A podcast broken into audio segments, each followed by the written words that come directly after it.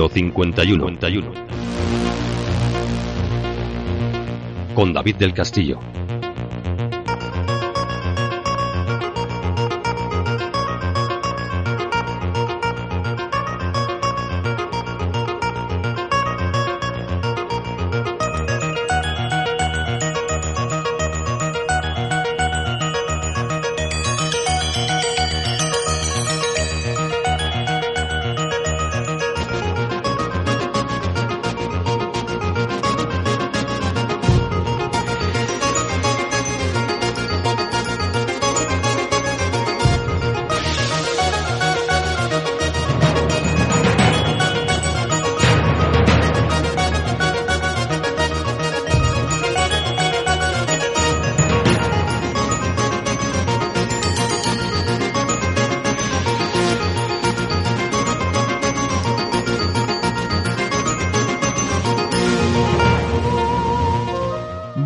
Buenas tardes y muy buenas noches. Bienvenidos a Misterio 51, bienvenidos una semana más a este ratito de historias que compartimos vosotros y yo a este lado del océano. A este lado del mundo, a este lado del micrófono.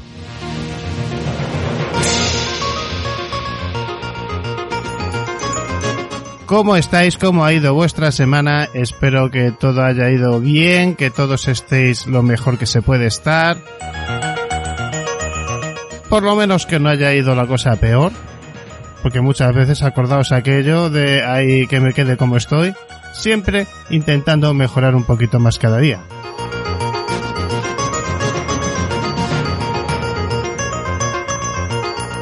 Hoy tenemos un programa bastante interesante donde vamos a hablar de varias cosas. Entre ellas, hablaremos, como no, de nuestro universo hostil. Tendremos a Antonio Ceniza y sus leyendas. El análisis de Luis Merino y su sección Fotografía Fantasma.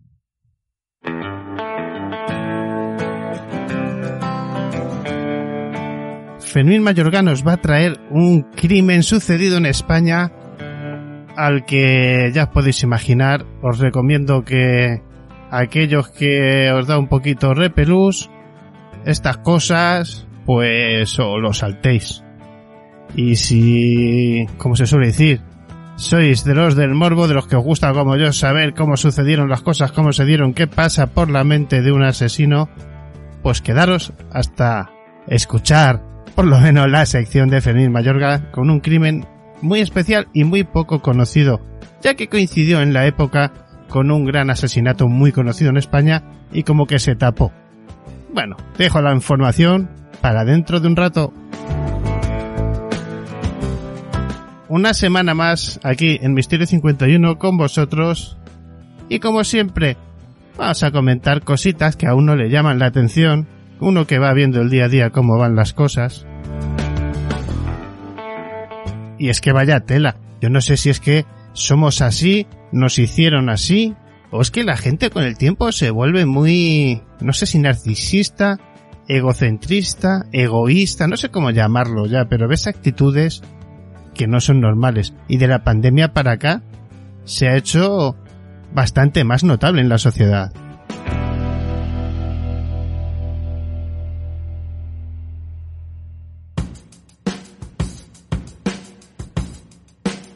Muchas veces hablamos de este tipo de cuestiones. Hay que reconocer que no es fácil distinguir entre narcisismo y egocentrismo. Son dos ideas muy utilizadas en el mundo de la psicología y que están relacionadas entre sí. Yo creo que tienen en común, no sé, como si la propiedad de identidad, pensamientos y motivaciones entraran en conflicto.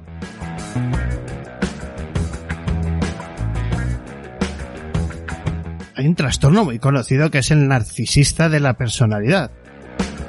Es un rasgo psicológico que además hoy día se utiliza para saber en qué medida una persona está más o menos cerca de exhibir un trastorno de personalidad.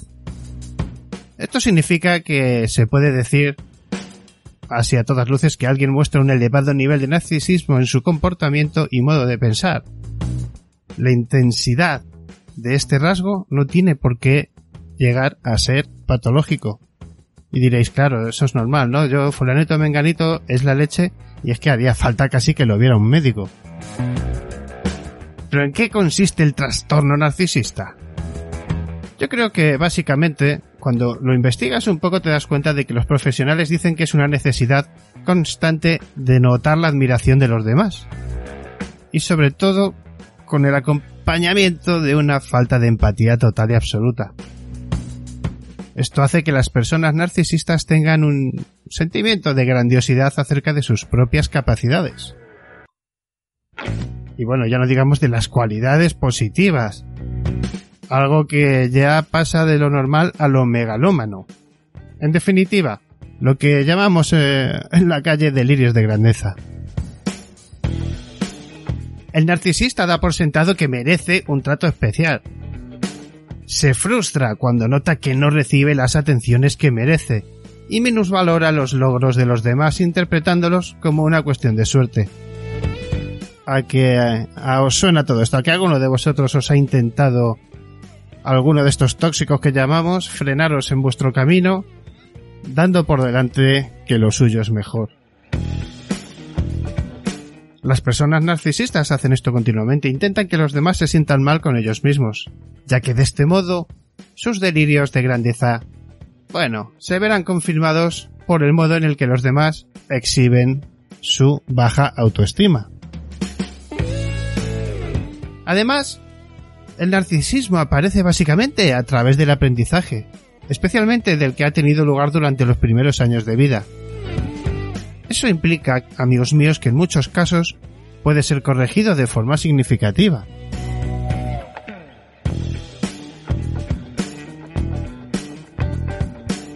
¿Y qué es el egocentrismo? A diferencia del narcisismo, no forma parte de una categoría diagnóstica. Es más bien un concepto utilizado para referirnos a un patrón en la manera de pensar. ¿Y qué es lo que caracteriza el modo de pensar egocéntrico? Básicamente la omisión de los puntos de vista que no sean los de uno mismo, los propios, vamos, básicamente. Yo creo que todos tenemos a alguien así cerca, ¿verdad? Mientras que el narcisista, al igual que la mayoría de la población humana, puede conocer con facilidad el punto de vista de otra persona, si bien, ojo, recordar que el narcisista le va a dar poca importancia más allá de la utilidad que tenga para él mismo esa información. Pues allí, donde hay egocentrismo, los pensamientos que evocan lo que sabe, cree o intenta la otra persona aparecen con menor frecuencia o de forma más superficial e imperfecta.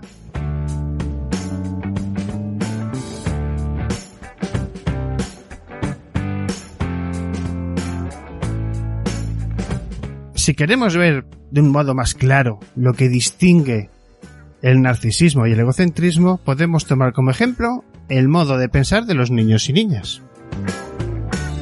Los más pequeños no tienen por qué ser narcisistas, eso está claro, pero su pensamiento es egocéntrico porque les cuesta ponerse en el lugar de los demás e imaginar lo que estos saben o piensan.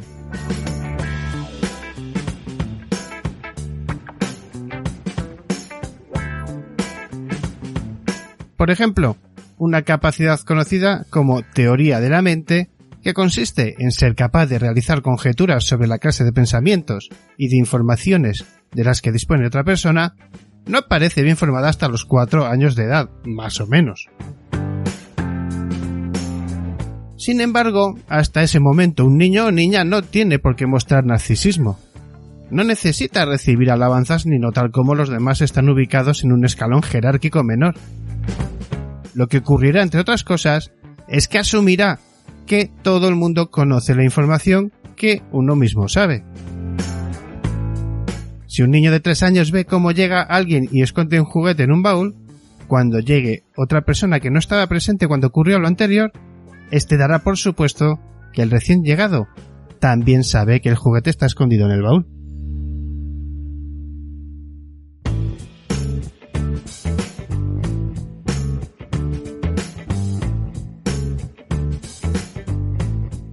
El cerebro egocéntrico, amigos míos, no tiene que ver solo con conductas aprendidas, sino también con el grado de desarrollo del cerebro.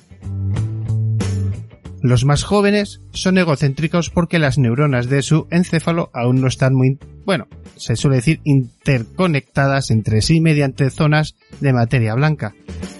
De modo que les resulta difícil pensar mediante ideas relativamente abstractas y por consiguiente no pueden realizar simulaciones acerca de lo que ocurre en el cerebro de otro.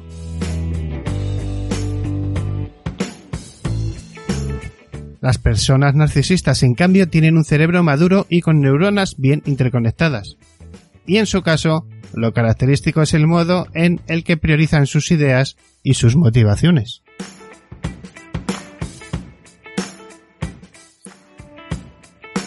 Vamos a intentar distinguir, porque todos, todos hemos oído hablar de ese amigo tóxico, ese chupa sangres o ese comedor de ideas o ese chupa energías, vampiro energético, hay de todo. Y esto forma parte de ese tipo de actitudes. Vamos a distinguir o cómo distinguir entre el narcisista y el egocéntrico. 1. Podemos decir que el egocentrismo se da prácticamente en todos los niños y niñas. Esto no es malo, ni mucho menos. Desde nuestros primeros meses de vida somos egocéntricos, por el simple hecho de que no hemos desarrollado la capacidad de pensar en términos de yo y otros. Hasta ahí bien, ¿no? Con la edad esta capacidad. Bueno, va mejorando, pero llega a alcanzar su máximo desarrollo, dado que evoluciona junto a la habilidad para pensar en términos abstractos. 2 el egocentrismo tiene base biológica, más o menos clara. ¿Esto qué quiere decir? Se debe a la funcionalidad algo reducida de ciertas conexiones neuronales, que puede ser identificada de manera indirecta observando la materia blanca que cubre varias zonas del cerebro. Eso significa que se trate de un trastorno del desarrollo o de una enfermedad, puede ser debido a conductas aprendidas propiciadas por un ambiente en el que no se valora la empatía o la colaboración. Algo muy a tener en cuenta. Y 3. El narcisismo tiene un componente instrumental. Las personas egocéntricas no tienen por qué pensar que los demás valen menos o que se tiene algún tipo de poder sobre ellas. Simplemente se dedica por tiempo a pensar en ellas. Y ojo, muy poco tiempo. Es por eso que los niños y las niñas muestran egocentrismo a pesar de no tener mala fe. En el narcisismo sí se dedica tiempo a pensar en los otros, pero con afán manipulador e instrumental. Los otros son vistos como un medio para construir una autoimagen definida por la grandiosidad. Y es que lo hemos visto siempre cuando tienes un grupo muy amplio de amigos, se empieza siempre a notar quién va de egocéntrico y quién suma a esa egocentría un narcisismo brutal.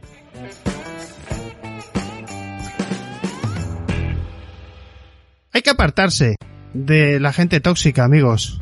Sí, a veces aguantamos ciertas amistades simplemente porque están ahí y parece que no que no nos alteran nuestro día a día, pero no es cierto. Hay de todo, vampiros energéticos, chupasangres, chupaideas, mala gente porque es mala gente o simplemente porque se educó así o lo educaron así, la egocentría o el narcisismo hacen de esa persona una persona que te va a complicar la vida muy mucho apropiándose de ideas y de valores que no le corresponden, haciendo los suyos por encima de nosotros o nuestros amigos de buena fe. De ahí que muchas veces digamos que tener amistades a lo largo de la vida se pueden contar de verdad con los dedos de la mano, incluso a veces ni eso. Decimos a veces que tenemos uno o dos amigos que son como hermanos o tenemos hermanos que son como amigos yo creo que no hay grado más superior en la vida que reconocer a una persona como familia sin ser de tu sangre, llamándole amigo, en el valor real de la palabra. No conocido, porque tenemos una tendencia a diversificar demasiado exagerada. Y veréis que en la vida amigos de verdad que nos acompañan en ese viaje que es la vida, los problemas, las cosas buenas, malas, y siempre están ahí. Esos son amigos de verdad. No lo olvidéis. Como ustedes con Misterio 51 que siempre están ahí, siempre estáis ahí a ese otro lado del micrófono. Bienvenidos, comenzamos. Misterio 51 Con David del Castillo.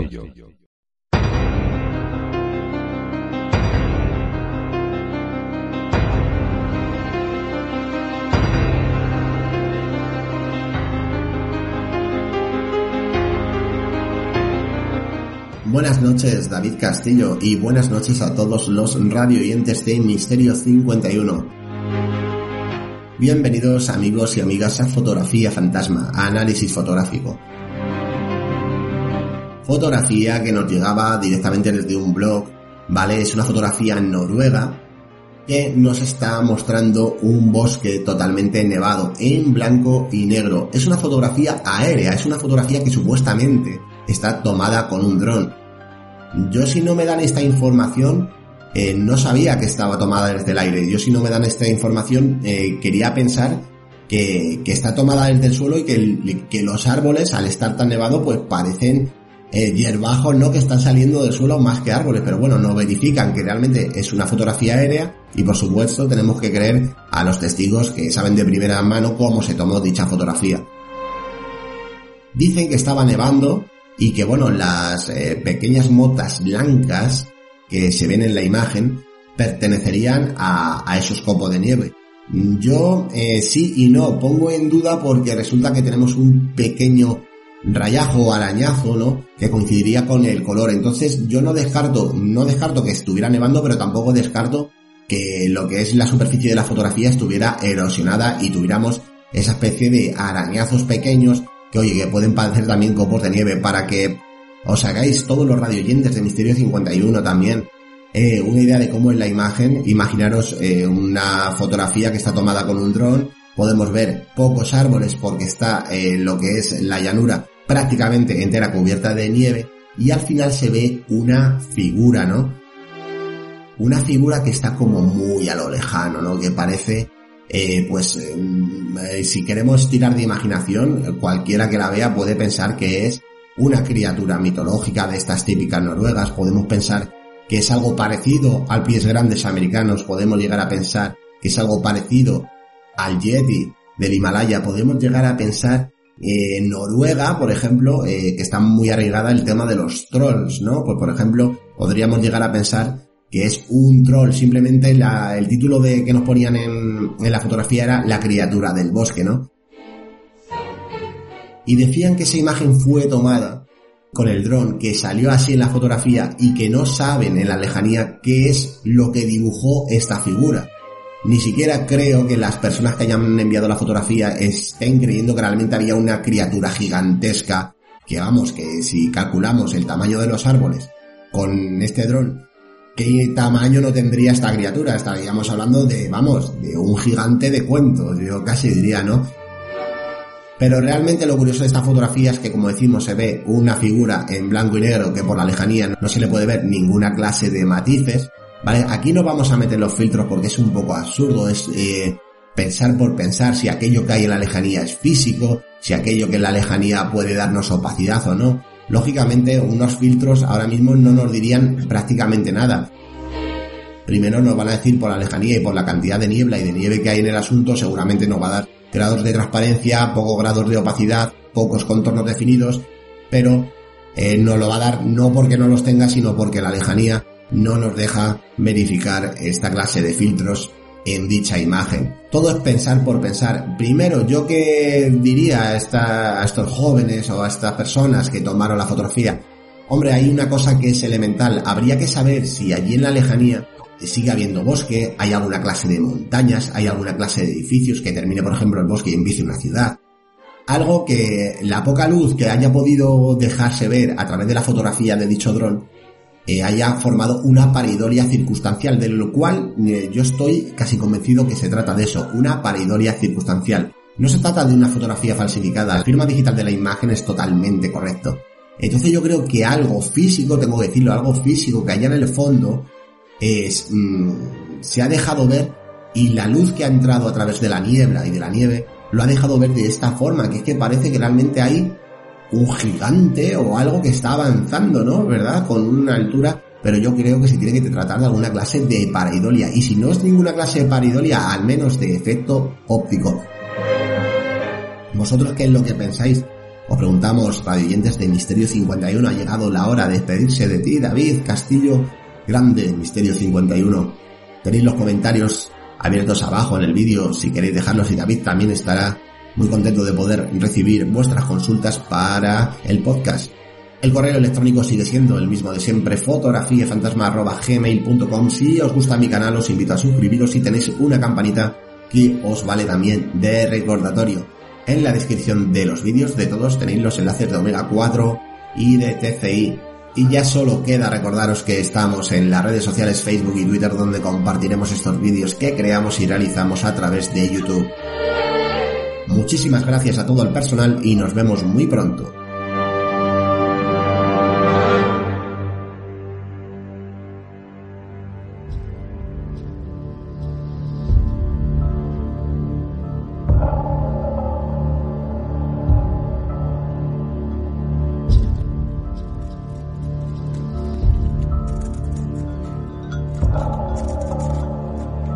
Misterio, misterio, misterio, misterio, 41, 41.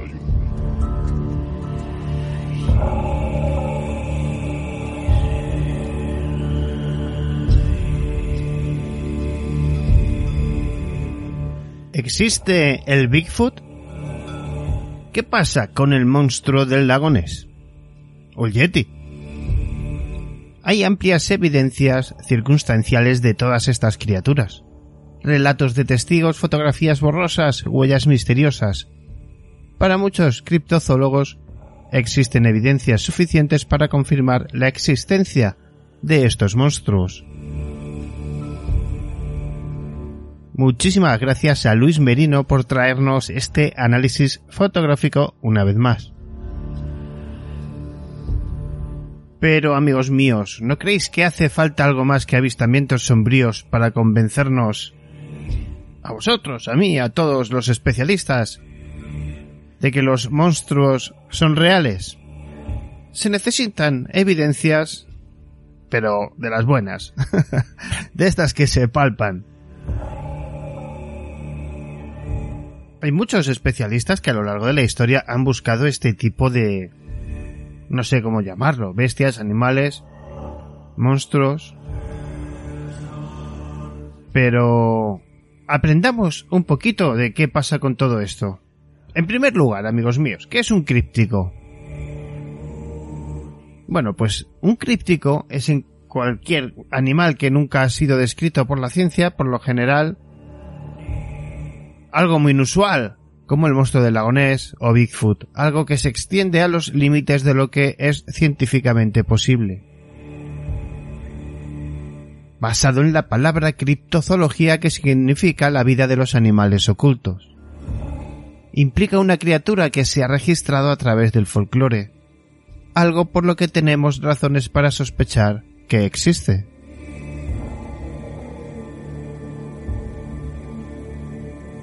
¿Qué podemos decir sobre este tipo de ciencia? Yo creo que lo primero y por supuesto es que un críptico no puede ser un solo animal. Se puede hablar de su densidad de población, el tamaño del rango que debería haber en base a su tamaño corporal. Todo esto tiende a pesar en contra de ellos ya que debería haber tenido grandes series y que deberían haber sido vistos hace mucho tiempo si es que realmente existen. Y luego hay otros aspectos como la geología, algo que nunca se hace mención. Todos los monstruos del lago, no solo en Ness, por los, yo que sé, los de aquí en América, por ejemplo, también en el lago Chaplain, el lago George. Todos estuvieron bajo un kilómetro de hielo hace 20.000 años. Pero es que nadie se hizo la pregunta, bueno, ¿cómo es que el monstruo se quedó en el lago si el lago estaba completamente bajo el hielo? Todos los animales sobre los que se hablan, pues del tipo Bigfoot, el Yeti, el monstruo del lago Ness, Bembe, son muy similares a las cosas que existen o existieron en el pasado. Osos, primates, plesiosaurios, saurópodos. Una similitud que llama poderosamente la atención. En algunos casos eh, podemos creer que es porque son lo mismo.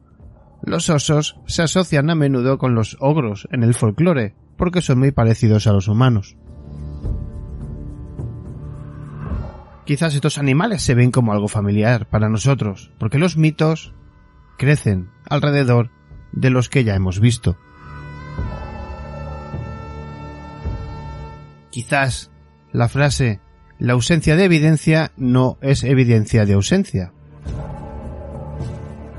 Es algo muy bueno para que las personas lo tengan en cuenta, pero no siempre es cierto. Si la afirmación de que estás avanzando implica algún tipo de evidencia y luego no se encuentra ese tipo de evidencia, es la evidencia de que esa cosa no existe. Pero ¿qué pasa con la gente que dice yo lo vi? O no, lo vi en repetidas ocasiones incluso. Bueno, yo creo que si tenéis esta experiencia de ver algo con vuestros propios ojos es natural que eso deba prevalecer sobre cualquier otra cosa. En general, mis queridos amigos, todas las pruebas son testimonios de testigos presenciales.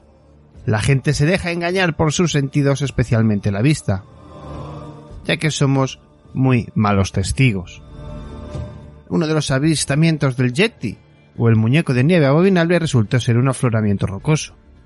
La persona regresó finalmente un año más tarde, después de que su avistamiento había salido en todos los medios de comunicación, y resulta que se trataba de una simple roca. Creo que a través de los años y a través de la historia se han dado muchos tipos de encuentros, no solo con bestias del otro lado, sino de este, bestias que confundimos con seres míticos.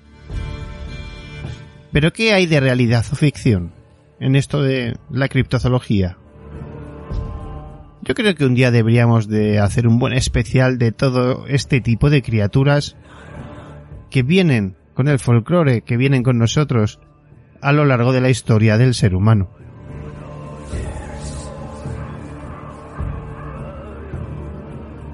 ¿Vosotros tuvisteis algún encuentro alguna vez cuando ibais, no sé, de pequeños con la familia al monte a investigar, a corretear y de repente ves que algo se mueve entre unos árboles?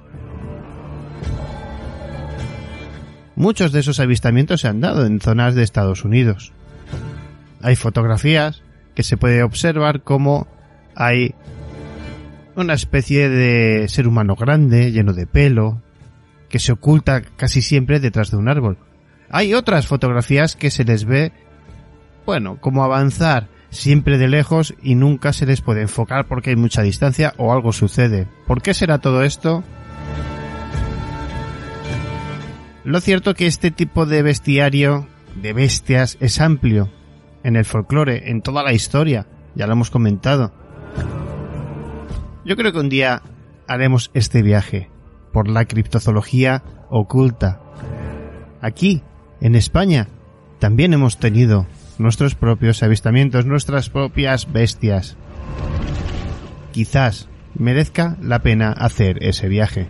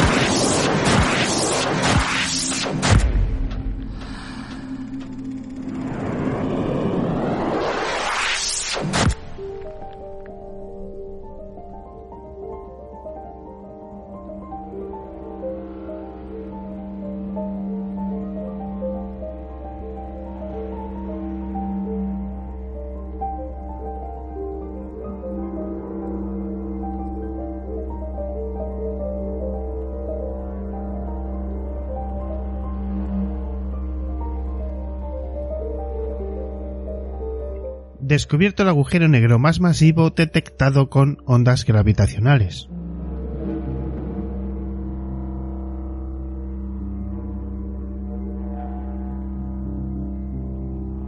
Bienvenidos a Universo Steel, bienvenidos a esta sección que quiere como siempre aprender algo mirando a las estrellas. El 21 de mayo del pasado 2019, los interferómetros láser de los instrumentos Virgo y LIGO detectaron un evento de onda gravitacional histórico. Dos agujeros negros con masas de hasta 85 y 66 veces la del Sol giraban en espiral cada vez más cerca el uno del otro hasta que la proximidad provocó su fusión en una distorsión que viajó por el universo hasta que la señal, bautizada como GW 19052, llegó hasta la Tierra. Tan breve como difícil de detectar, los expertos afirman que esta señal de ondas gravitacionales indica que la fusión de estos dos agujeros negros se produjo a 17.000 millones de años luz de nuestro planeta. Formó un agujero negro con una masa de unas 142 veces la del Sol y liberó unas 8 veces su energía. Las revistas científicas The Astrophysical Journal Letters y APS Physics publican hoy dos artículos que informan sobre el histórico descubrimiento y sus implicaciones astrofísicas. La ruptura del récord masivo de las observaciones de Virgo y Ligo es solo una de las muchas características especiales que hacen que la detección de esta fusión excepcional sea un descubrimiento sin precedentes. El origen de los agujeros negros supermasivos. Un aspecto crucial que llamó especialmente la atención de los astrofísicos es que el remanente pertenece a la clase de los llamados agujeros negros de masa intermedia. Desde 100 hasta 100.000 veces la masa del Sol, declaran en dicho documento. El interés de este hallazgo está relacionado con uno de los misterios más fascinantes y desafiantes para los astrofísicos y cosmólogos, el origen de los agujeros negros supermasivos. Estos monstruos gigantes de millones a miles de millones de veces más pesados que el Sol y a menudo en el centro de las galaxias pueden surgir de la fusión de agujeros negros. Siempre agujeros negros más pequeños o de masa intermedia. Hasta el día de hoy se han identificado muy pocos candidatos de agujeros negros de masa intermedia, solo a través de observaciones electromagnéticas y el remanente de GW 190521, que es la primera observación de un agujero negro de masa intermedia a través de ondas gravitacionales. La señal observada en mayo del pasado año es tan compleja que solo pudo ser detectada durante una milésima de segundo. Esto no se parece mucho a un chirrido, que es lo que normalmente detectamos. Es más como algo que hace bang, y es el sistema que lo generó. Es el más masivo que digo y Virgo han detectado hasta ahora afirma Nelson Christensen, director de la investigación de Artemis en Francia y miembro de Virgo.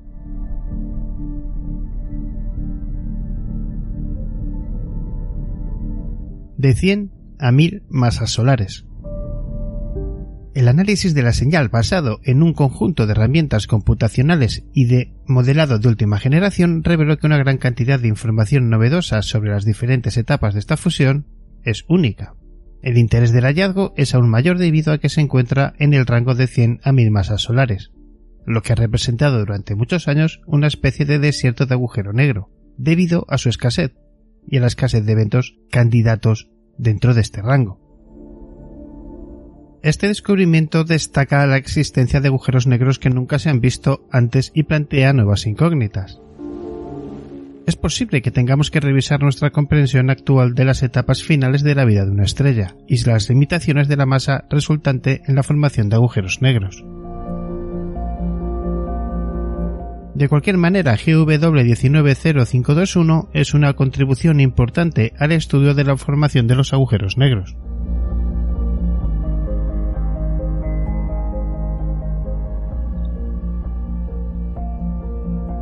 Dentro de la información estamos dedicando hoy a los agujeros negros, tenemos otra noticia que daba National Geographic el 21 de enero de 2020. Cartografía en la región alrededor del horizonte de sucesos de un agujero negro.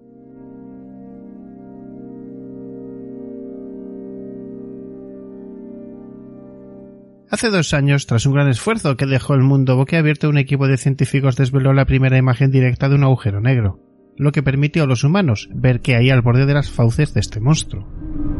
Ahora los astrónomos han empleado una técnica diferente con ecos de rayos X para observar más de cerca uno de estos gigantes. El agujero negro se encuentra en medio de la galaxia IRAS 13224-3809, a aproximadamente mil millones de años luz. Este objeto supermasivo está rodeado de un disco de materia a millones de grados y revestido de una corona de rayos X con una temperatura que supera los mil millones de grados. Cartografiando el comportamiento de dichos rayos X, los científicos han creado un mapa muy detallado de la región circundante del horizonte de sucesos del agujero negro, la zona a partir de la cual no puede escapar la luz. Los agujeros negros no emiten luz, así que la única forma de estudiarlos es observando qué hace la materia al caer en ellos. Afirma Will Halston de la Universidad de Cambridge, cuyo equipo ha informado de las observaciones en la revista Nature Astronomy. Es una medición mucho más precisa que la que podría conseguir el telescopio del horizonte de sucesos, que produjo la imagen del agujero negro del año pasado. Con las nuevas mediciones del agujero negro de IRAS 13224-3809 los científicos han podido determinar su masa y su spin, propiedades que pueden revelar pistas fundamentales sobre la revolución del agujero negro. Si pueden tomarse mediciones similares por una población mayor de agujeros negros supermasivos cercanos, estas podrían aportar a los astrónomos información sobre el crecimiento de las galaxias.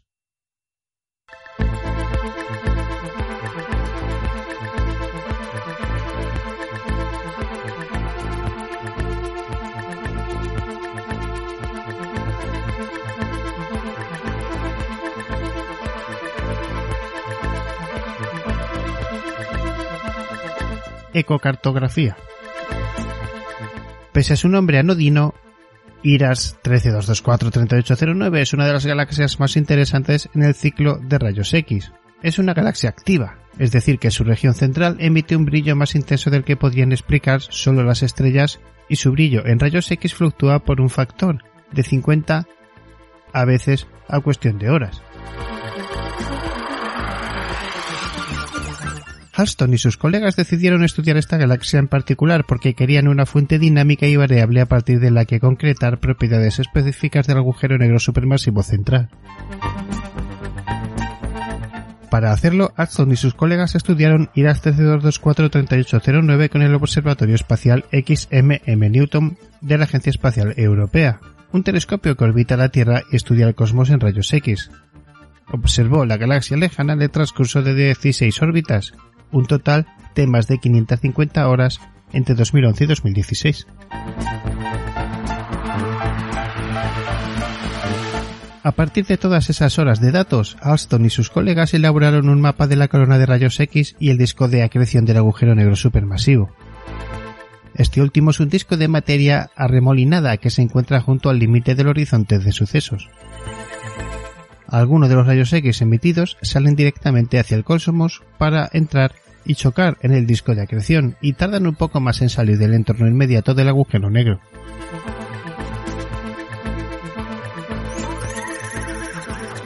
Los científicos pudieron investigar el material gaseoso alrededor del agujero negro gracias a esta técnica denominada mapeo de reverberación. Alston compara el proceso con la ecolocalización, una técnica empleada por animales como los murciélagos que emiten sonidos que rebotan en los objetos para poder orientarse mientras vuelan. A diferencia del proceso empleado por el telescopio del horizonte de sucesos para obtener la imagen de un agujero negro, el mapeo de reverberación puede utilizarse para estudiar objetos muy lejanos e investigar regiones que están aún más cerca del horizonte de sucesos.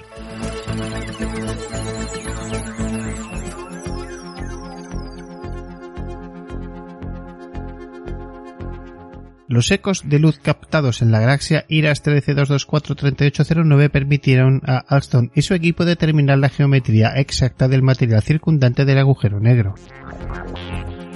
incluidas las dimensiones de su dinámica como corona de rayos X que potencia dichos ecos.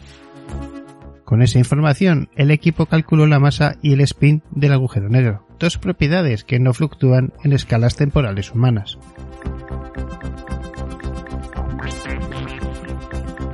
Para medir la masa y el spin del agujero negro necesitamos saber exactamente dónde se encuentra este gas antes de que caiga en el agujero negro. Esta técnica ya se había utilizado para estudiar agujeros negros supermasivos, pero dichas observaciones no habían sido tan prolongadas ni la fuente tan variable como en el caso de Iras. Basándose en los nuevos mapas, el equipo concluyó que este agujero negro supermasivo contiene la misma masa de 2 millones de soles y que rota a casi velocidad máxima a la que pueden sin romper las leyes de la física. Bent, que no participó en el trabajo, afirma que los resultados son muy convincentes gracias a las observaciones prolongadas de los autores.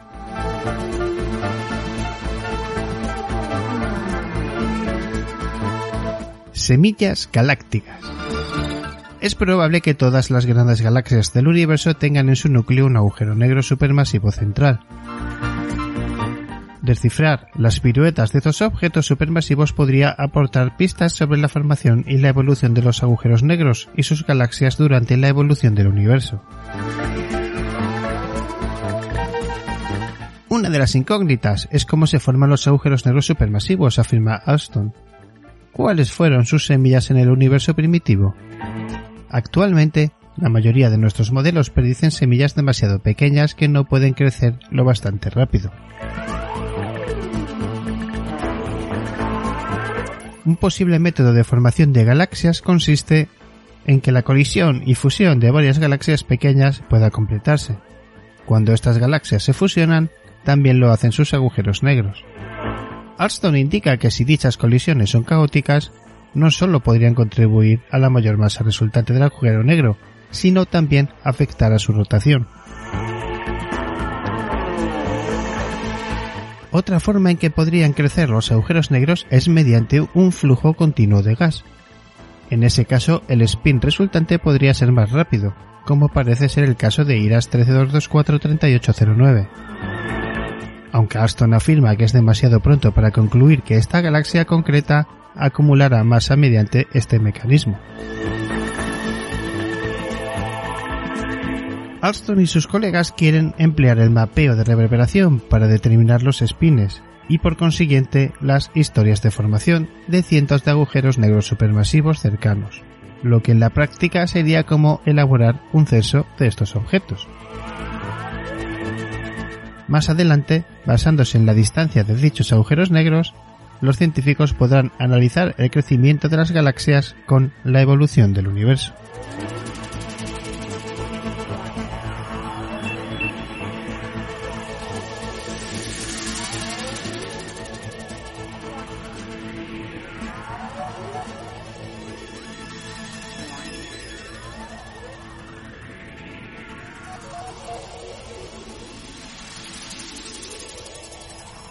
Estás escuchando, estás, estás escuchando. Misterio. Mis, mis, misterio. 51. Con, con, con, con David del Castillo.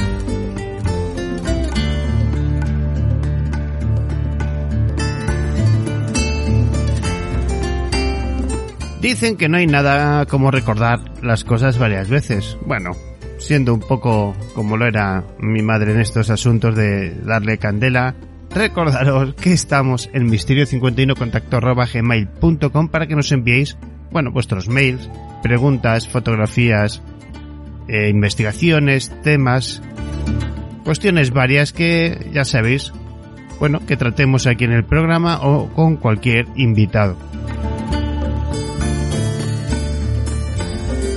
Las redes sociales habituales, Instagram, Twitter, Facebook, grupo y página. Y como no, nuestro canal de YouTube donde estamos implementando cada vez más cosas. Misterio 51 Radio en YouTube. Pasar por favor por el canal, sumemos, darle like, suscribiros y veréis qué grande el contenido que estamos subiendo, documentales, entrevistas, presentaciones de libros y mucho más que está por venir. Como ya sabéis que os he comentado a los amigos de Facebook, tenemos buenos colaboradores desde Miami, desde Chile, desde México, desde Estados Unidos, desde Argentina que nos van a ir contando cosas de la actualidad ufológica, misterios, ovni y este tipo de cuestiones tan interesantes y bueno, tan de moda últimamente con las nuevas cuestiones relacionadas con los avistamientos y los últimos documentos que se han ido dejando caer por parte de NASA.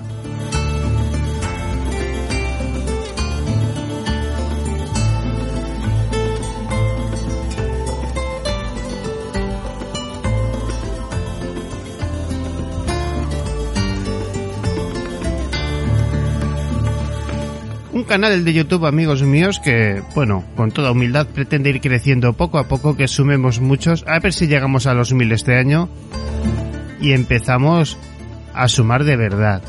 Además, como la fotografía de Luis Merino, vendrán también a vernos a Misterio 51 Radio en YouTube. Todas las entrevistas que hagamos también para el podcast estarán en imagen en el canal.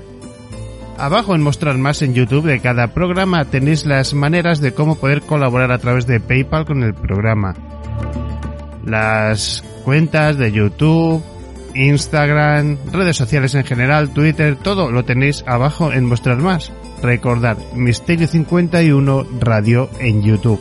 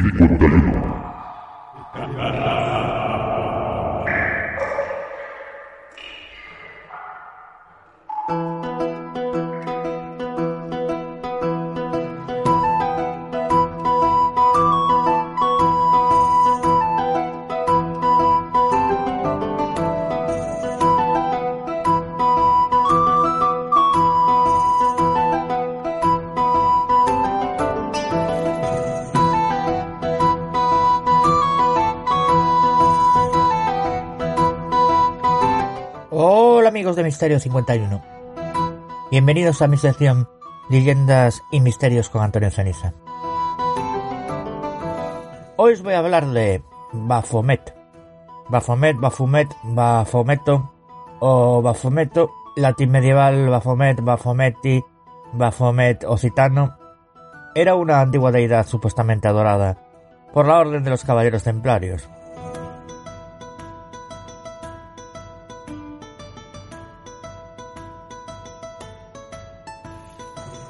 Aunque muchos caballeros de la orden, cuando fueron sometidos a tortura, reconocen a esta entidad, aún existen dudas si esto era verdad o no.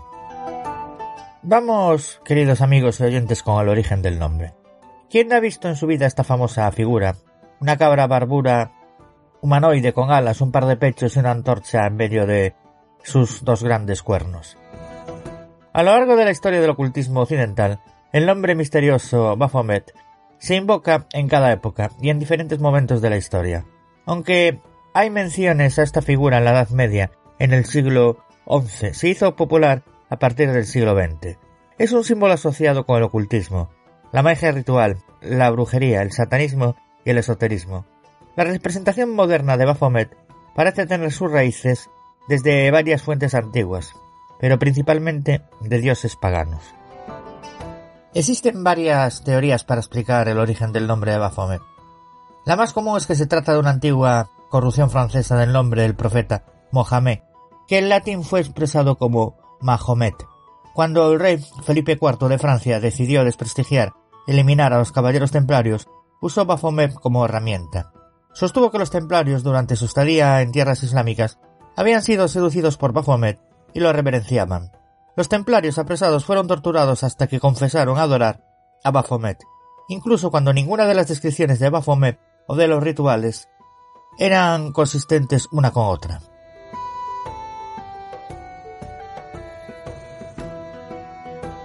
Otra explicación es la que propone el ocultista y mago Elias Levy. Él sostiene que el nombre debe ser deletrado al revés cabalísticamente. Tem Om A B, abreviatura del latín Templi Omnium Hominum Pat Abbas, que significa el padre del templo de paz de todos los hombres. Arcom Daraul, autor y profesor de la magia y traducción sufí, ha afirmado que el nombre de Baphomet proviene de la palabra árabe Abu Fiamat, que significa el padre del entendimiento o el padre de la comprensión. Por su parte, el doctor Hugh Schoenfield, quien ha estudiado el método de cifrado Atbas del alfabeto hebreo y lo ha utilizado para interpretar los manuscritos del Mar Muerto, sostiene que al aplicar el cifrado al nombre Baphomet sostiene la palabra griega Sofía, que significa tanto conocimiento como diosa. Los templarios y el culto al macho cabrío. Todo un enigma bordea este impactante personaje de la historia de los templarios. Varias teorías han surgido desde aquel siglo XII. Dentro de los conocimientos cabalísticos y masónicos es muy importante el Baphomet, pero ellos no lo ven como algo malo, sino que significa bautizo de la sabiduría, de la etimología del prefijo bat y el sufijo metis. Explican que la cabeza con barba simboliza la cabeza de San Juan el Bautista, que a su vez es otro símbolo que significa la castidad y la muerte del deseo. Curiosamente, Baphomet también tiene una estrecha relación con las deidades de otras culturas. Podría decirse que en diferentes épocas y pueblos de la Tierra se ha tratado de representar la divinidad de manera parecida, con un ser de cuernos.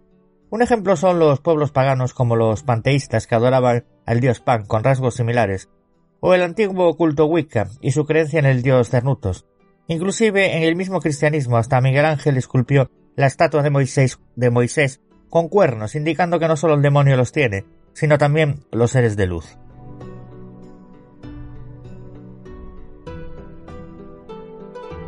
De modo que mientras que el colectivo de la sociedad considera que se trata de algo maligno al desconocer la ciencia hermética que atañe a Baphomet, los estudiosos del tema como masones, rosacruces, ocultistas, sociedades secretas, gnósticos, etc., lo estiman como el símbolo del camino hacia la luz o hacia las tinieblas, según se elija y de acuerdo con el método.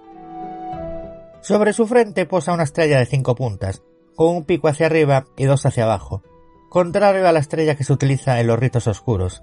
Eliphas Levis, conocido como reconocido sabio ocultista del siglo XIX, en su libro Dogma Ritual de Alta Magia explica lo siguiente. El macho cabrío lleva sobre la frente el signo del pentagrama con la punta hacia arriba, lo que basta para considerarla como símbolo de luz. Hace con ambas manos el signo del ocultismo y muestra en alto la luna blanca de Chesed y en bajo la luna negra de Yeburá. Este signo expresa el perfecto acuerdo de la misericordia con la justicia. También expone Eliphas Levi que uno de sus brazos representa lo femenino y el otro lo masculino, como un ser andrógeno.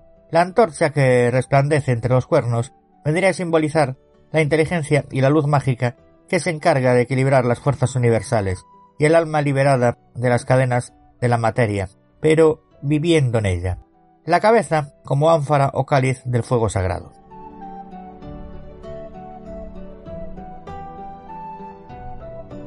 Según el gnosticismo universal, la tétrica cabeza de cabra simboliza la tendencia animal de la mente humana, que debe ser subyugada.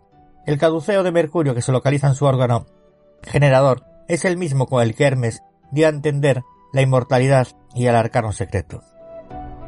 La primera aparición del nombre Baphomet apareció en una carta de 1098 por los cruzados Anselmo de Rimemont, diciendo durante 1307 donde caballeros templarios fueron torturados e interrogados por petición del rey Felipe IV de Francia, el nombre de Baphomet se mencionó varias veces, mientras que algunos templarios negaban la existencia de Baphomet, otros lo describen como si fuera una cabeza cortada, un gato, o una cabeza con tres rostros.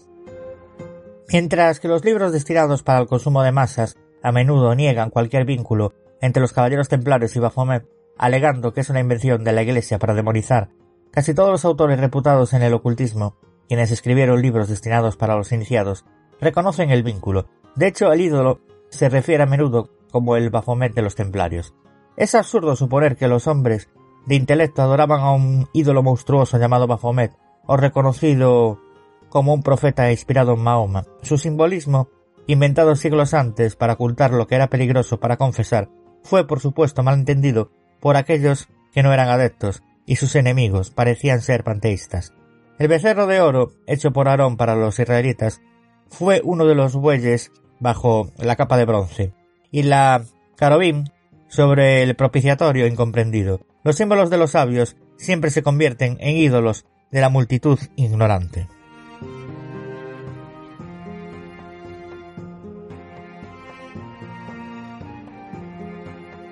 Vamos, queridos amigos y oyentes de Misterio 51, con la apariencia de Baphomet. Existen muchos antecedentes de Dios astados en diversas religiones y que pueden haber servido de inspiración para la figura de Baphomet, pero la representación más conocida procede del ocultista y mago Elías Levi y su libro Dogma Ritual de la Alta Magia, que apareció en dos volúmenes entre 1854 y 1856. En la imagen, Baphomet aparece como un ser con pechos de mujer, cabeza y patas de cabra, y grandes alas negras.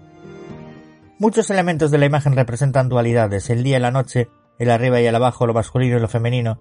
En sus brazos lleva inscritas las palabras solvet y coagula, solvet et coagula. Es un mantra medieval que refiere a uno de los procesos alquímicos básicos. Solve significa disolver, desunir o separar, mientras que coagula es lo opuesto, unir, mezclar, asociar significa que nada puede ser creado si primero no hacemos espacio destruyendo lo viejo. Entre las piernas Baphomet tiene un falo estilizado, que es el caduceo de Hermes, una vara rodeada por dos serpientes. Las dos serpientes forman un ocho, símbolo del infinito, y representa la lucha eterna entre fuerzas equivalentes. Según la leyenda romana, la vara era portada por mensajeros como Mercurio. En cierta oportunidad Mercurio vio a dos serpientes luchando y las separó pacíficamente con el caduceo. No debe confundirse el caduceo con la vara de Esculapio, símbolo de la medicina. ¿En qué se basó Levi para dibujar a Baphomet? Se inspiró en descripciones griegas de la cabra de Méndez. De hecho, Levi mismo en su libro llama al ser tanto cabra de Méndez como Baphomet, la cabra sabática. Méndez es el nombre griego de, la, de una ciudad egipcia que constituía el epicentro del culto al dios Menedet, un dios con cabeza de cabra. Manedenjet sin embargo, no era un dios malvado. Ese aspecto se debe a un mero prejuicio cristiano. Principios herméticos. Los misteriosos rosacruces indican que al invertir las letras que constituyen la palabra Baphomet, se obtiene la clave que contiene tem om ab, que significa Oli omnium hominum pacis abas, en español el Padre del Templo, paz universal de los hombres. En uno de los brazos está escrita en latín la palabra solve y en el otro coagula, que se traducen en disolver y crear. Añaden igualmente que el simbolismo del Baphomet está íntimamente ligado con los siete principios herméticos. Solver coagula se relaciona con el principio del mentalismo y a su vez con el de causa y efecto, puesto que para crear algo se requiere una acción a la que sigue una consecuencia determinada. Como uno de los brazos señala arriba y el otro hacia abajo vendría a representar el principio de correspondencia en el universo, que consiste en cómo es arriba es abajo, como es dentro es fuera. La posición de sus manos es un mudra denominado Júpiter y representa el movimiento, el principio de la vibración de todas las cosas. El principio de polaridad estaría simbolizado por los rasgos femeninos y masculinos de la figura, sumado a la luna blanca y a la luna negra.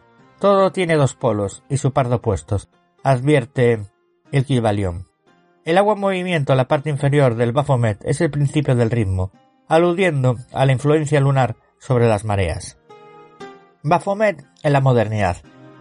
El ocultista inglés Alistair Crowley adoptó a Baphomet como símbolo de fertilidad y de unión de opuestos. Lo entendió como el ser original que era bisexual y lo llamó un símbolo de magia verdadera. Crowley además usó el nombre Baphomet como su propio apodo. En el libro de Todd Crowley identifica a Baphomet con la carta del diablo del tarot y al dios griego Pan. Esto sumado a la mala fama tanto de Crowley como de Baphomet reforzó la idea cristiana de que ambos estaban relacionados con Satán. Finalmente, Anton LaVey, al fundar la Iglesia de Satán en Estados Unidos y con ella el satanismo lavellano, eligió a Baphomet como símbolo máximo de la nueva organización, dentro del pentagrama invertido. El pentagrama invertido con la que, con la imagen de la cabra sabática proviene del libro La llave de la magia negra, 1897, del ocultista francés Stanislas de Guayita. LaVey creó una variante de ese diseño y lo registró como logo de la nueva iglesia. Más recientemente, Baphomet ha adquirido popularidad internacional gracias a la creación de una escultura de bronce en honor a Baphomet por parte de Satanic Temple, una institución satanista estadounidense dedicada al activismo político y a la difusión de los valores del satanismo. Usos en la magia. El conocido ocultista Elias Levy no solamente presentó la imagen de Baphomet en su libro, también hizo una especie de bosquejo de la función esta figura dentro de la magia. Según Levis, esta deidad representa todos los principios de la magia o alquimia. De este modo, a Baphomet se le plantea como la figura que sirve de iniciación o base de los principios en los que el ocultista debe creer fervientemente. Las palabras en latín que podemos ver en los brazos de Baphomet representan el principio fundamental de la hermética. Según este principio, no solo es necesario destruir algo para poder crear algo que ocupe su lugar, sino que además ese poder lo tenemos todos al combinar nuestras capacidades mentales, espirituales y corporales. También representa la dualidad del universo, todo tiene su contraparte, y ese principio de correspondencia es representado por las manos de Baphomet, una arriba y la otra abajo. Además, la posición diferente de las manos de este representa el principio de la vibración, todo el universo se encuentra en movimiento. Del mismo modo, dentro de la hermética existe el principio de la generación. La figura de Baphomet lo representa claramente, pues mientras que sus genitales son masculinos tiene senos. Para la hermética todo es femenino y masculino al mismo tiempo. A modo de conclusión, Baphomet es una creación simbólica compuesta alquímica de la realización a través de la unión de fuerzas opuestas. Ocultistas creen que a través del dominio de la fuerza de la vida uno es capaz de producir la iluminación mágica y espiritual. La representación de Ligas Levi de Baphomet incluye varios símbolos alusivos a la elevación de la Kundalini, poder serpentino, que en última instancia conduce a la activación de la glándula pineal, también conocido como el tercer ojo. Por lo tanto, desde el punto de vista esotérico, Baphomet representa ese proceso oculto. Sin embargo, con el tiempo, el símbolo ha llegado a significar mucho más que su significado esotérico. Mediante las controversias, Baphomet se convirtió, dependiendo del punto de vista, en una representación del todo lo que es bueno en el ocultismo o todo lo que está mal en el ocultismo. Es de hecho el último chivo expiatorio, el rostro de brujería, magia negra y el satanismo. El hecho de que el símbolo sea monstruoso y grotesco probablemente ha ayudado a impulsar el símbolo a su nivel de infamia, ya que nunca falla a los golpes, mientras que las religiones organizadas atraen a aquellos que se rebelan contra ellos. Desde que obtuvo un amplio reconocimiento en la cultura popular, la imagen de Baphomet se usa ahora como un símbolo de cualquier cosa en relación con el ocultismo y el ritualismo. En los medios de comunicación, propiedad de grandes corporaciones que tienen vínculos con las sociedades secretas, la figura de Baphomet aparece en algunos lugares más extraños. A menudo a un público muy joven para entender la referencia oculta. Baphomet es utilizado en la cultura popular como un símbolo del poder de la élite oculta a las masas ignorantes. Después de siglos de mitos, engaños, propaganda y la desinformación en ambos lados del espectro, podemos realmente responder a la pregunta de ¿quién es Baphomet? ¿Es un símbolo de Satanás o de la iluminación espiritual? ¿Es un símbolo del bien o del mal? La respuesta se encuentra en el símbolo en sí mismo. Es a la vez, en la mitología egipcia, Tot Hermes. Era un poder mediador entre el bien y el mal, asegurándose de que ninguno de ellos tenía una victoria decisiva sobre el otro. Baphomet representa la realización de esa tarea cósmica a una escala muy pequeña, dentro de uno mismo. Una vez que se logra un perfecto equilibrio en un nivel personal, lo oculto se puede identificar con la mano hacia el cielo y la otra mano hacia la tierra, resonando por siglos, como es arriba, es abajo.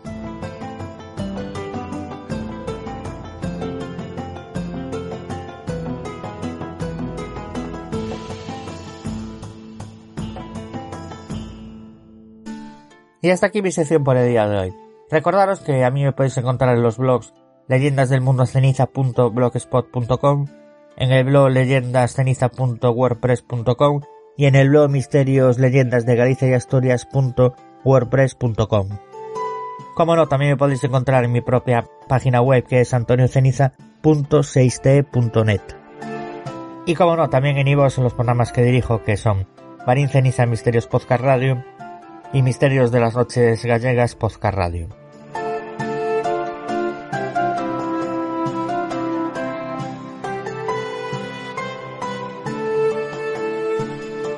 Un fuerte abrazo a David Castillo, al resto de compañeros y colaboradores y, como no, a ustedes, queridos amigos y oyentes. Y nosotros nos escuchamos en el próximo programa.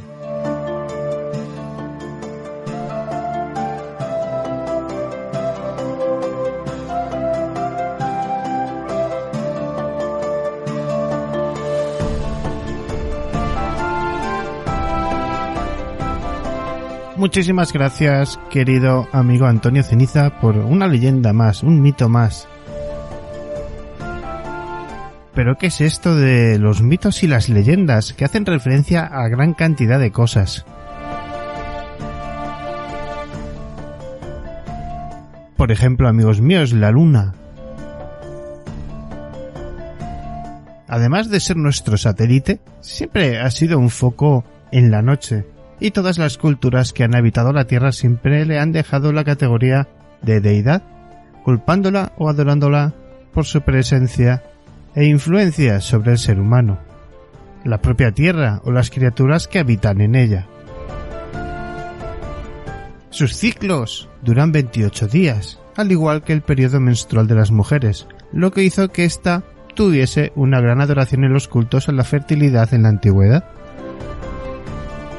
En casi todas las culturas se le ha dado un carácter femenino y en otras tantas un cierto componente oscuro o antagonista al sol. Por sus efectos sobre los cánidos y muchos animales, también se le atribuye el poder del cambio dentro de las bestias antropomorfas, como el hombre lobo, y a la vez siempre se le adjudicó un carácter esotérico a la hora de realizar los aquelarres y las invocaciones en las noches de luna llena.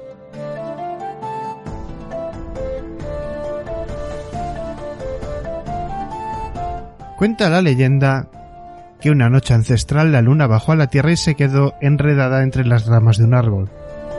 Es en ese momento cuando apareció un lobo y la empezó a acariciar con su hocico, y estos jugaron toda la noche, hasta que ella volvió al cielo y el lobo al bosque. Esta le robó la sombra al cánido para recordarle para siempre, y él desde entonces le aúlla en las noches de luna llena para pedirle que se la devuelva.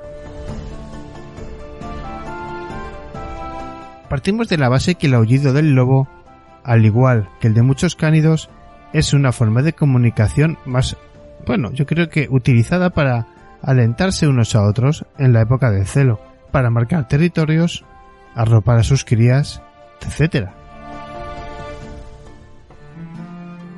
Las noches de luna llena no tienen nada que ver con un incremento en los aullidos, aunque como es verdad, en las noches despejadas de luna llena, la actividad siempre es mayor posibilitada por el aumento sustancial de la luminosidad de la noche.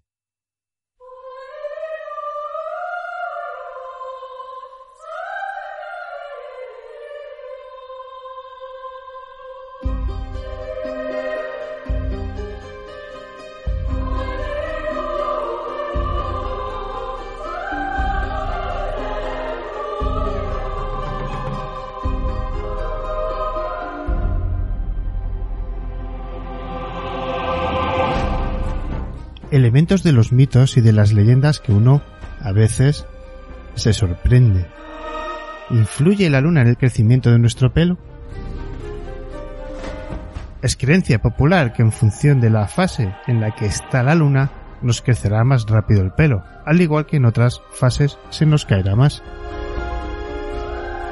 Según los expertos, el pelo crece una media de 1 a 1 centímetro al mes, todo esto se debe únicamente al folículo piloso, con lo que la luna influye muy poco, por no decir absolutamente nada.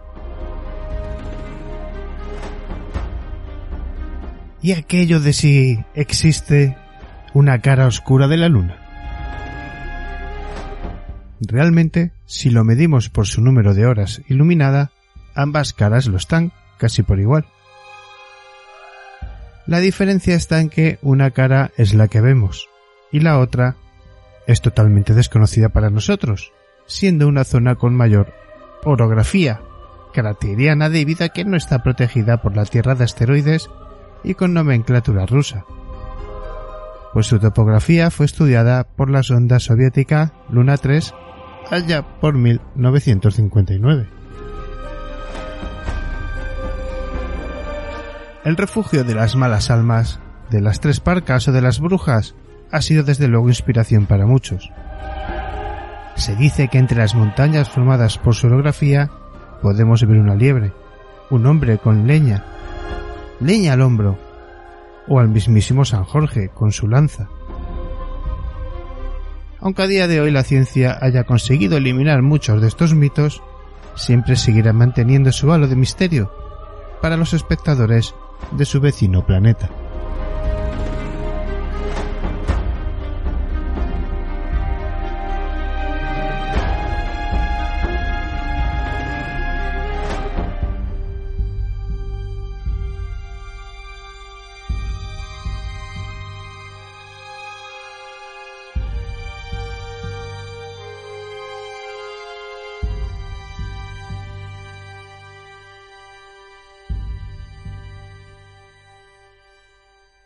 Misterio, misterio, misterio, misterio, 41, 41.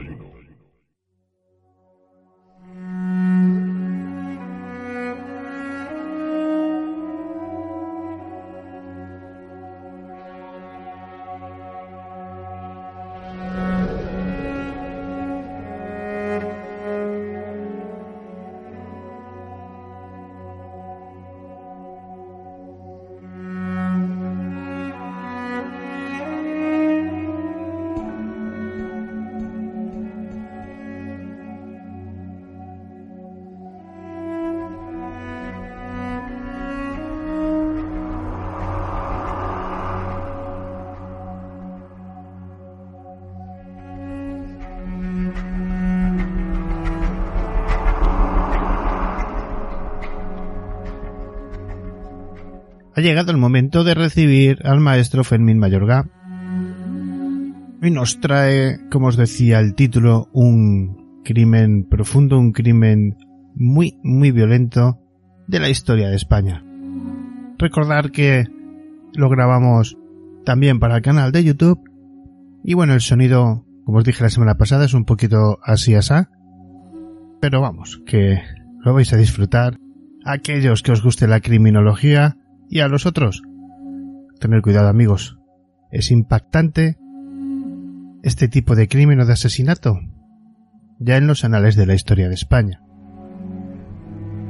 Vamos a hablar de una población muy interesante, de un suceso eh, ya no tanto interesante, sino un crimen profundo y violento en una localidad que tuvo una historia a lo largo de su historia, nunca mejor dicho, bastante, bastante interesante. Pero lo vamos a hacer con el maestro Fermín Mayorga, muy buenas noches. Maestro, ¿cómo estás? Hola, ¿qué tal? Muy bien, estupendamente, estupendamente aquí con ganas de, estar contigo como siempre. Es un placer y los oyentes, pues aportando siempre eh, nuevas historias, porque el tema que vamos a tratar hoy es muy duro, pero no en vano, es un tema que inclusive, fíjate que cuando ocurrió, quedó como en la sombra, porque Puerto Rico, de, por cinco meses antes que sucedió el crimen de Puerto Rico, le comió la merienda a este de Taliga y claro, en todas las televisiones lo que son a ver a Puerto Rico y este quedó como adormecido.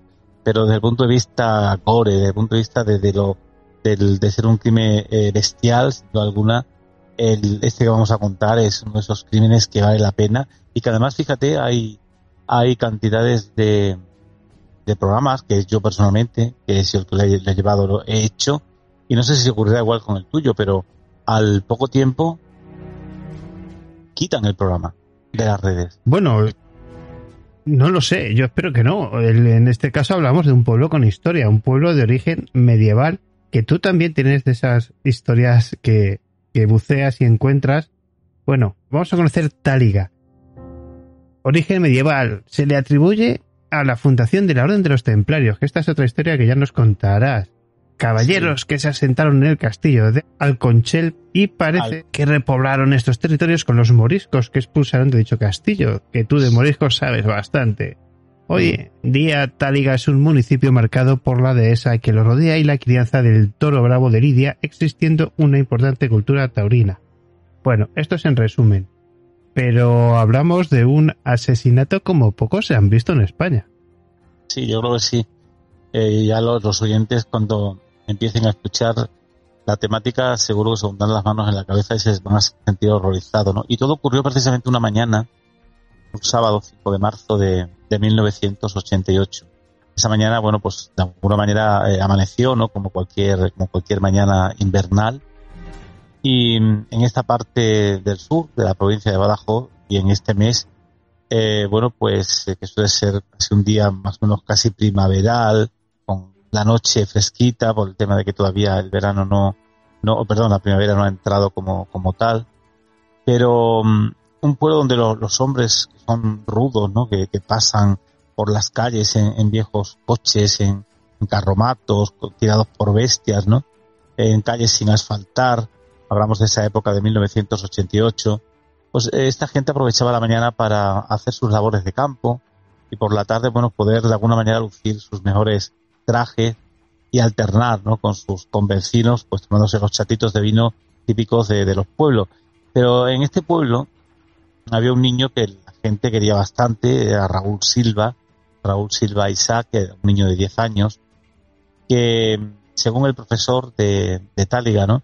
que le daba clase en cuarto de primaria en el Colegio Público de Nuestra Señora de los, de los Santos, eh, su tutor, que era un tal Luis Pérez García, lo define de esta manera un chico muy trabajador, desprendido, cariñoso y, afable. Em, ciertamente hay que decir que este niño, sus padres eran muy católicos, eran gente, el padre era sacristán, la parroquia de Táliga, por lo tanto eran gente que tenía una fe bastante profunda y el niño pues también eh, caminaba por esos derroteros y suele ser muy servicial con la gente, muy caritativo, ayudaba mucho a otras personas y de hecho eh, cariñosamente todo el pueblo lo conocía como como Raulín, ¿no? El niño de Táliga. Y sus padres precisamente en todo momento eh, le daban esa libertad de poder salir a la calle porque él tenía muchísima amistad con, un tío que tenía, con Luis Pinilla, pero también eh, había otro amigo de él, muy amigo de él, que, lo adoraba, que era el Manuel Martínez Gómez.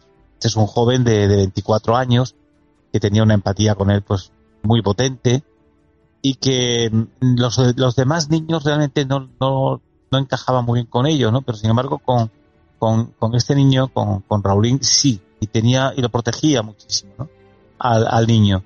Y, y un día de estos de, bueno, en este día en concreto, como hemos citado, el del 5 de, de marzo de 1988, pues eh, Raulín se va con su tío, Luis, al, a la dehesa, al campo, a dar de comer a unos ganados, y también va tras ellos eh, Manuel Martínez Gómez, el amigo del, niño. Pedían toda plena, confianza en él por, por eso de, la protección que daba siempre al menor. Pero eh, en un momento determinado, este hombre que sufría esquizofrenia, eh, una esquizofrenia, eh, digamos, con síntomas de místicos, ¿no? Era una persona muy, muy rara.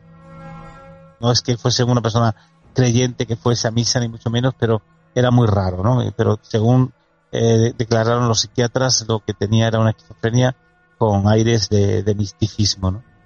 lo cierto es que estando en el campo, el propio Manuel Martínez, de 24 años, le, comenta precisamente a, Luis Pinilla, el tío del niño, dice, hoy tengo ganas de, carne y voy a matar a alguien. Así lo dijo, ¿no? Bueno, pues eh, el autor de esta de estas palabras eh, aparentemente tiene tenía un amplio historial delictivo, ¿no? Porque cuatro años atrás, eh, cuando estaba haciendo la mili, uno de sus permisos fue a visitar a una joven de la que estaba enamorado, ¿no? Y la muchacha que rondaba a su misma edad lo rechazó. Y la reacción de Manolo fue precisamente retenerla, cogerla por el, por el cuello y arrastrarla por ciertos, por cientos de metros, ¿no? Y mm, al haber testigos presenciales lo persuadieron para que su actitud de alguna manera depusiera y así lograron sacar y alejar a la joven de, de su alcance. Y este Manolito, al que era más conocido como Manolito Becerro, pues fue detenido por este acto e ingresado en, el Hospital Militar de Badajoz. Y después, bueno, pues volvió a reintegrarse al servicio militar y una vez licenciado, eh, este se encontraba con, un paisano suyo, precisamente trabajando en, unas carboneras en Táliga, ¿no? Se llamaba Antonio Carballo Mejías, y cuando este hombre se encontraba de espalda en las carboneras de carbón vegetal, pues para echar leña dentro del, horno de carbón, este Manuel eh, Becerro, haciendo las labores que este duro trabajo requiere, ¿no? Pues de repente, eh, Manolo, este amigo del niño, coge un rodo y golpea con todas sus fuerzas la cabeza de su compañero de trabajo. Eh, Antonio cae desvanecido al suelo y Manolo eh, lo agarra e intenta arrastrarlo con, el siniestro propósito de introducirlo en el horno ¿no? y abrasarlo literalmente. milagrosamente aparece en esos instantes el padre de la víctima y logra sacar a su hijo de las cercanías de, de la pira, ¿no? Y hay que resaltar algo, ¿no? Este, este Manolo, amigo del, niño, Manuel Martínez, más conocido como Manolo Becerro, pues eh, jamás había discutido con Antonio Carballo, ¿no? Y a partir de ese momento, bueno, pues tuvo una gran discusión con, con este personaje, con el padre del, bueno, con el señor este del que le dio el rodazo, y en esta ocasión fue internado precisamente por este hecho en el Hospital Psiquiátrico de Mérida. Le diagnosticaron esquizofrenia con delirios, como te dije, místicos, religiosos, y cuatro años después, pues su padre, Manuel Martínez Mediano, observó muy raro a su hijo, ¿no? Se puso en contacto con un taxista local y le pidió que los, lo trasladaran a su hijo y a él al Hospital Psiquiátrico de Mérida, se llamaba Díaz Zambrona. Y ya en el coche, eh, Manolo iba en los asientos traseros, detrás del conductor, su padre iba a su derecha, igualmente en la parte trasera, pero Manolo volvió a ser víctima de otro ataque esquizoide, ¿no? Y, se abalanzó hacia, hacia adelante agarró con sus dos brazos el cuello del taxista, del conductor, oprimiéndolo con todas sus fuerzas al hombre. El coche empezó a, cizajear por, la carretera y el padre eh, a su derecha agarraba y tiraba de, su hijo tratando de liberar a la víctima. Bueno, pues en un momento dado consiguió que su hijo soltara al hombre, pero con ojos encolerizados, eh, Manolo eh, golpeó fuertemente con sus puños a su padre y el taxista, bueno, pues salió huyendo del, del coche. Digamos que fueron tres veces las que Manuel Martínez Gómez, a sus 24 años, estuvo ingresado en el, en el psiquiátrico. Y en su primera estancia, en el centro, tuvo un delirio persecutorio, ¿no? Pensando que, iba a ser víctima de un atentado. Y a partir de ahí, bueno, nos centramos ya, después de poner en énfasis esta realidad que este hombre eh, vivió con estas personas, ¿no? De intentar eh, asesinarlos, em, cuando se encuentra, como dijimos al principio, con Luis Pinilla y con el niño en el, en el campo, eh, precisamente eh, él viene al pueblo porque ve el tío del niño que está haciendo gestos hacia, hacia el pequeño Raulín de mucho sobeo, de, acariciarlo mucho, de besarlo, muy besucón con el niño. Y no le estaba gustando al tío la manera de tratar al, al, muchacho. Eh, a partir de ese momento decide invitarle, bueno, vamos a un bar Táliga te voy a invitar allí a un, a un vino y echamos allí un ratito y nos vamos ya también a, a Raulín para allá. Total que se fueron al, a un bar que le llaman el bar de, de Calaco, que actualmente sigue activo, sigue vigente ahí en Táliga. Y bueno, pues eh, había unas 24 personas más o menos en el bar, unos jugando a las cartas, otros tomando chatos de vino, otros jugando a las máquinas tragaperra del, del momento. Y bueno, pues eh, el tío le pide al niño una Coca-Cola y él le dice al tío, una Coca-Cola no, a los niños hay que darle leche. Y bueno, pues le ponen un vaso de leche. Y a partir de ese momento el, el, tío del niño se toma un vaso de vino y él se toma un, un refresco también. Eh, en un momento determinado, él continúa dándole esos besos al niño, sobándole, y el tío pues ve que, que no, no cede y no le está gustando la, la, historia. Entonces llama al padre del niño para que venga a intentar eh, quitar el muchacho de allí porque lo ha intentado pero no ha sido capaz de, de sacarlo ya que él lo agarraba con fuerza y no dejaba que el niño eh, saliera, ¿no? Y hasta ese momento pues no había mostrado ningún tipo de, de intenciones de, de, intentar ahogar al niño o hacer algún tipo de, de acto criminal, ¿no? Contra, contra el mismo. Simplemente lo cogía y con su fuerza pues no, era, no, no dejaba que el otro, que Luis Pinilla, su tío, realmente se llevase al muchacho. Hubo algunas personas del bar que intentaron persuadirle para que él no eh, dejase en paz al niño, pero en un momento determinado sacó una navaja de, del bolsillo, se la puso en el cuello a la criatura y le dijo a todos los presentes que si no se salían del bar, él acabaría con la vida de, del niño. Fíjate, la persona que lo adoraba al, al muchacho. Eh, a partir de ese momento la gente con miedo pues se sale fuera del bar creyendo que si eh, actúan de esa manera él va a, a soltar al muchacho no le va a hacer absolutamente nada y cuando mm, la gente se marcha él cierra la puerta del bar eh, las persianas las baja pero una de ellas las queda entreabierta con lo cual algunas personas van a presenciar lo que allí va a ocurrir a través de la ventana y a partir de ese momento se escucha un, grito del niño ¡ay! como de dolor, ¿no? Y literalmente le había ya cortado el cuello a, la criatura y en un momento determinado lo que hace es abrir la ventana. Allí había muchísima gente porque ya se había corrido la voz de lo que había ocurrido, que se había encerrado con el niño, estaba el padre del muchacho, estaba la madre, muchísima gente del pueblo.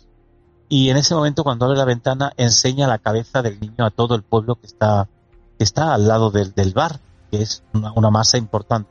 Recordemos que Tariga es un pueblo que tendrá unos 800 habitantes, más o menos. Eh, esa cabeza, es, esa cabeza estaba completamente ensangrentada. Eh, poco a poco se iba, lógicamente, eh, volviéndose mucho más voluminosa en cuanto a, lo que es, bueno, pues el, el, como suele decir, ¿no? Cuando te das un golpe, te se forman hematomas, pues se va hinchando, ¿no? La cabeza también. Y esa imagen tétrica y horror, horrorosa para el pueblo hace que muchos de ellos eh, se marchen horrorizados a sus casas eh, y vengan muchos de ellos con, con hoces, con el jorcado típico de las eras, con, con navajas, con escopetas, para intentar, eh, bueno, pues liquidar al, al, asesino ya que el niño ya estaba muerto. Eh, pero en ese momento las monjas, un grupo de monjas reparadoras del pueblo entran en acción y se ponen a frenar al pueblo para que realmente no actúe y no, y no cometan ese tipo de delito que pretenden. Se llama la Guardia Civil de, del pueblo de Alconchel, que está a unos 8 kilómetros, y cuando llega la Guardia Civil, pues encuentran que aquello está cerrado, que ellos no pueden hacer eh, absolutamente nada. Llaman a, Mérida eh, y a Badajoz para que manden antidisturbios o algo para intentar eh, sacar a ese asesino de su lugar. Pero mientras tanto, lo que hace es seguir jugando con la cabeza. Una vez que la enseña, a la propia Guardia Civil, que estaba también allí, la tuvo como 20 minutos enseñando, la, la, la postró en la misma ventana eh, y se echó un vaso de vino que lo dejó en la barra del, del bar.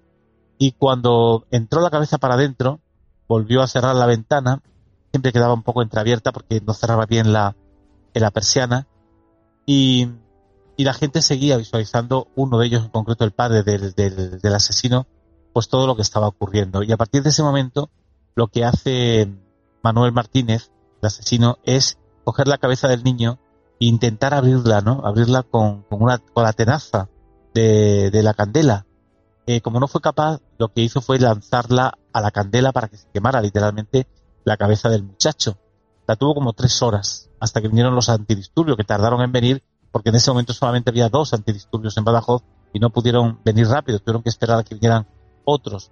Entonces ahí transcurrió tres horas que fue el tiempo que se estuvo quemando la cabeza, la gente fuera empezó a oler a, carne quemada, a, pelos quemados y ya empezaron a sospechar que realmente pues estaba quemando a la cabeza del niño.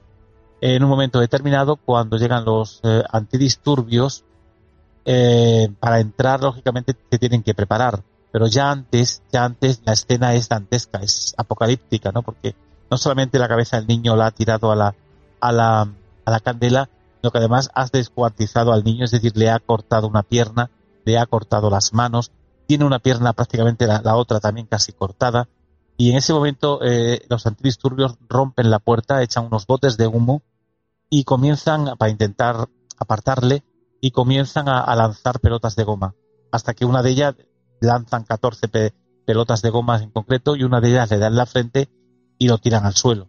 Es ahí cuando la policía lo, arresta y cuando el humo va saliendo a través de la, de la ventana, que la abren y la puerta, simplemente que el pueblo no puede entrar, porque lógicamente eh, allí está la Guardia Civil también haciendo de, frente para que la gente no pueda entrar, eh, detienen a este hombre, inclusive es capaz en esos momentos de eh, darle una patada a un a un policía y antes de ser detenido, antes de ponerle las esposas, con la propia navaja hirió a dos, a dos guardias civiles levemente, no en plan profundo, profundo. Eh, pero esto sirvió también para que la, la, propia, los propios antidisturbios eh, cogiesen un poquito de, miedo hasta que ya realmente entra el grupo completo y, detienen al, asesino. Lo sacan fuera y cuando sacan fuera la gente lo que pide es que, lo maten directamente allí, ¿no? que, que, le quiten la vida. Eh, el padre del niño y la madre lógicamente se encuentran en, su, en sus casas. El padre cuando vio que al niño le habían cortado la cabeza eh, y salió corriendo calle arriba diciendo han matado a mi hijo. La gente del pueblo salía para ofrecerle tila porque lo veía lógicamente en una actitud no solamente de, estar nervioso sino está completamente eh, caído, ¿no? Y es ahí cuando realmente eh, ya los padres no vuelven a salir de su casa, pero el pueblo sigue amotinado, luchando inclusive con la propia Guardia Civil para intentar linchar al, propio asesino. Eh, cuando lo van a meter al asesino en la guardia, en el, en el coche de la Guardia Civil, de los antidisturbios, en este caso, eh, entra en sí, entra en, razón y claro, no se acuerda absolutamente de nada de lo que ha hecho y dice, ¿qué pasa? ¿Qué está ocurriendo? ¿Por qué me tienen detenido? Y le dice el, la Guardia Civil, pero bueno, se acaba de asesinar a un niño, o, no, no sabes nada. Dice, no, no, si yo no sé absolutamente nada. Cuando se dio cuenta de que realmente estaba ensangrentado, etcétera, etcétera, comenzó a, llorar.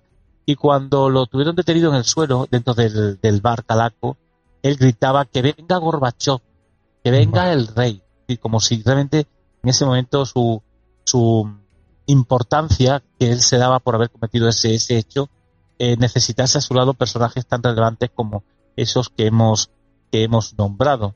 Eh, lo cierto es que después que se lo llevaron a Mérida, en Mérida estuvo un día, de ahí lo trasladaron a, Sevilla, eh, estuvo en la cárcel dos o tres días, le hicieron el, típico análisis psiquiátrico y en efecto pues lo que sale a reducir es la, esa esquizofrenia que tenía, con lo cual se va a salvar de entrar en la cárcel y directamente lo van a mandar a un psiquiátrico.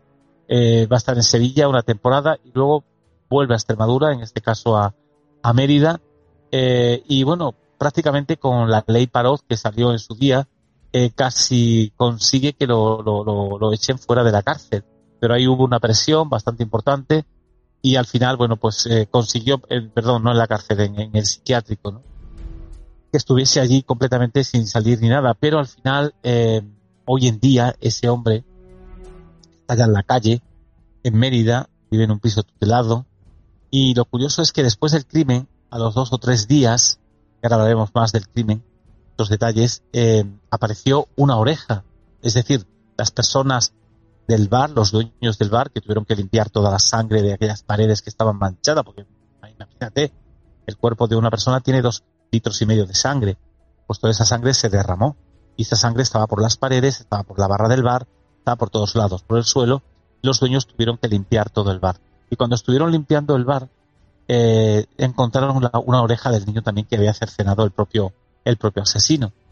Eh, esa oreja ahí se pierde la pista, no sabemos si se lo dieron a los padres o qué pasó, pero el hecho es que eso sucedió y ahí quedó el tema. No se sabe nada más del hecho de la oreja, si realmente la tienen congelada los propios padres en, su casa o si realmente la llevaron al cementerio y la metieron de una manera discreta en el propio hueco donde estaba enterrado eh, Raulín. Eso es lo que vamos a hablar ahora. Eh, una vez que el niño ya está enterrado, perdón, está muerto, no lo llevan a su casa, sino que directamente, además en ese momento no solían morir niños, menos en un pueblo tan pequeño, el carpintero le ordena al alcalde que haga un ataúd. Entonces el, carpintero hace un ataúd pero para persona mayor, además de color negro, con la cruz encima, lógicamente, ¿no? Y claro, cuentan las personas que llevaron el ataúd que el niño se movía, no es que se moviese el niño, sino que eh, el cuerpo se, resbalaba a un lado hacia otro porque no tenía solución. o la propia cabeza también eh, bailaba de un lado para otro. Dado con respecto a la cabeza es que antes de que la policía detuviese a, Manuel Martínez, el asesino, él con la tenaza sí consiguió romper la cabeza del niño y con aquella copa de vino que dije anteriormente que había puesto en la barra, comió los sesos, comió el cerebro del, del infante, del muchacho. Porque tenía también la creencia de que si se comía eso, él podría ser más importante aún y tener mucha más fuerza, mucha más energía poco lo que pasaba con los tuberculosos años atrás, ¿no? Cuando, eh, acuérdate de que ya hemos hablado de esos temas muchas veces, cuando los curanderos les decían que bebiesen sangre de niño, ¿no? De, de muchacho, que esto le daría mucha más energía, porque no estaba contaminada. Bueno, pues él se comió el cerebro literalmente de, de Raulín y cuando llegó la, la, Guardia Civil pues encontró la, la, cabeza completamente abierta. La había roto porque al estar quemada fue más fácil poderla, el poderla romper. Y a partir de ahí el, el niño se metió en el, en el ataúd, se llevó a la plaza del pueblo, se hizo una misa multitudinaria donde vino el obispo de, de Badajoz. A partir de ese momento todo el pueblo va a tener al niño como un niño de gloria, lo van a tener como alguien eh, que prácticamente lo van a tratar como un santo en todas las casas de Táliga. Tenían una foto del niño de su primera comunión, le ponían velas, le ponían eh, flores. Estuvo el pueblo un poco tocado por ese tema y estuvo como casi meses, unos varios meses, practicando este tipo de, historias, de supersticiones hacia, hacia el muchacho. Lo cierto es que una vez que, se entierra, se le queda la foto del niño de su primera comunión y se puede ver hoy en día. Tú yo he estado allí hace poco en el cementerio de Táriga y ves el nicho con la foto del, de Raulín y mucha gente no sigue, sigue yendo porque ve en el niño el reflejo de muchísimos niños del pueblo, pero aún así mucha gente tiene miedo, aún al día de hoy, sobre todo madres con niños de edades más o menos de 8, 9, 10 años, de dejar a sus hijos solos por ahí jugando, ¿no? Eh, con otros amigos, sino que intentan siempre estar vigilados por gente mayor porque temen de que pueda ocurrir otro tipo de crimen de estas, eh, de estas características. Pero fíjate que cuando estaba en el bar Raulín con el tío, había también con él dos niños más, pero esos dos niños consiguieron escapar por la barra y él no pudo cogerlos, porque él realmente estaba eh, obsesionado con, con su amigo, con, con Raúl.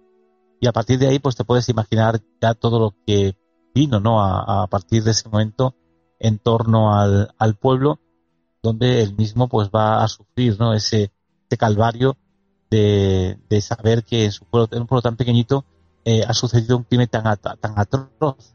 Lo cierto es que las monjas consiguieron parar al pueblo para que no actuasen contra el asesino. El asesino fue detenido y llevado a esos lugares que hemos, que hemos dicho. Hoy está libre, hoy está libre.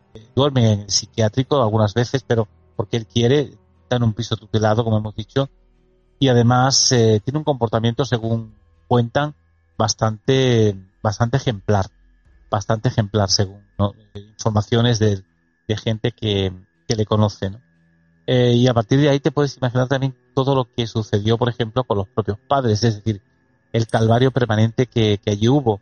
De hecho, la, la madre de Manuel, para intentar de alguna manera pagar ¿no? lo que el hijo había hecho, eh, se presentó un día con 15.000 pesetas para dárselas a los padres de, de Raulín. Claro, la echaron fuera directamente de, de la casa a empujones.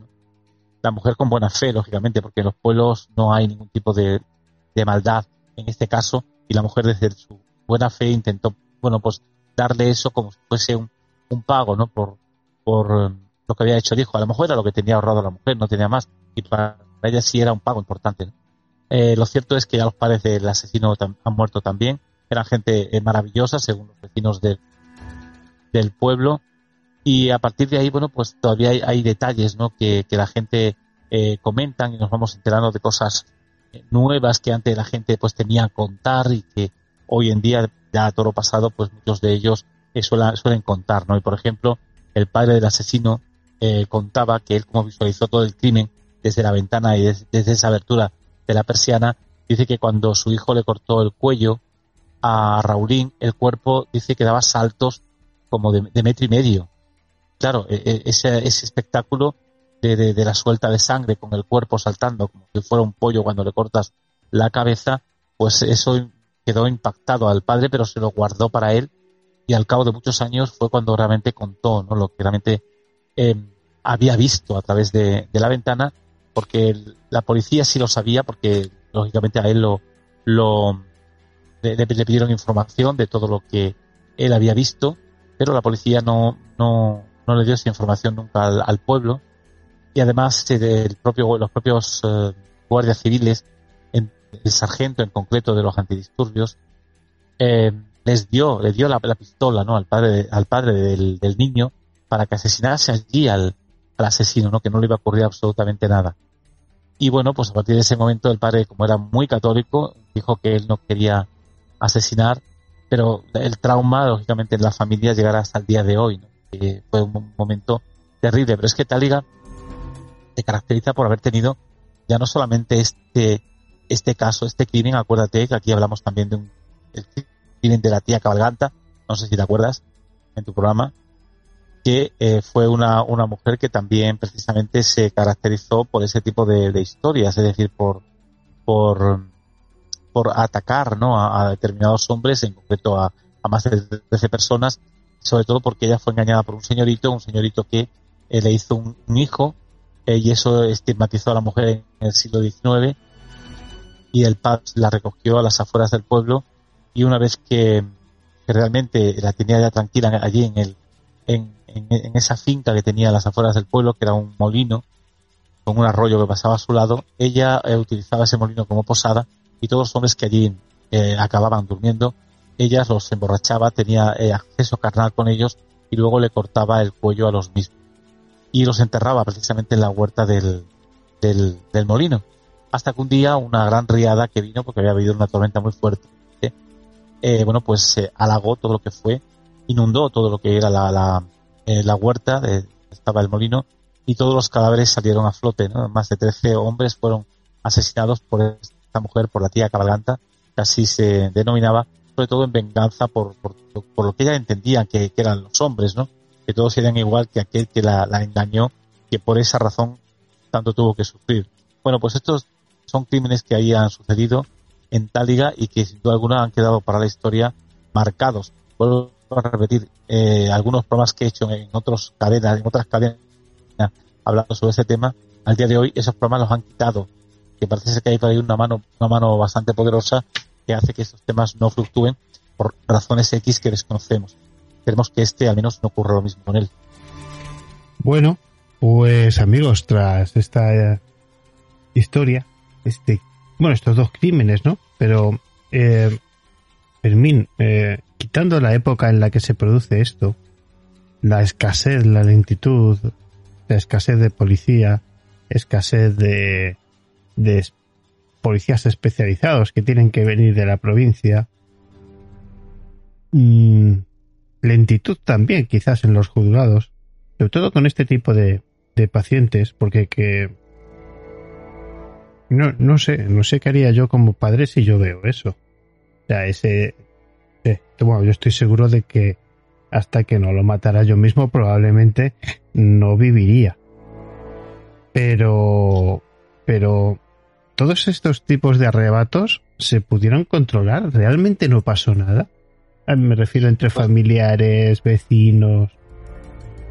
Eh, intento, intento de, como dijo anteriormente, de coger al niño por parte de, algunos vecinos, pero también fueron heridos por, por este, ¿no? Entonces la gente ya tenía un poco de, miedo también a, sentirse Me refiero una vez cometido el crimen, una vez ya todo esto, sabiendo que está libre, o sea, que con el paso del tiempo y viendo ah, que, este, que este hombre pueda quedar libre, que luego queda libre, que no, no sé, ¿no?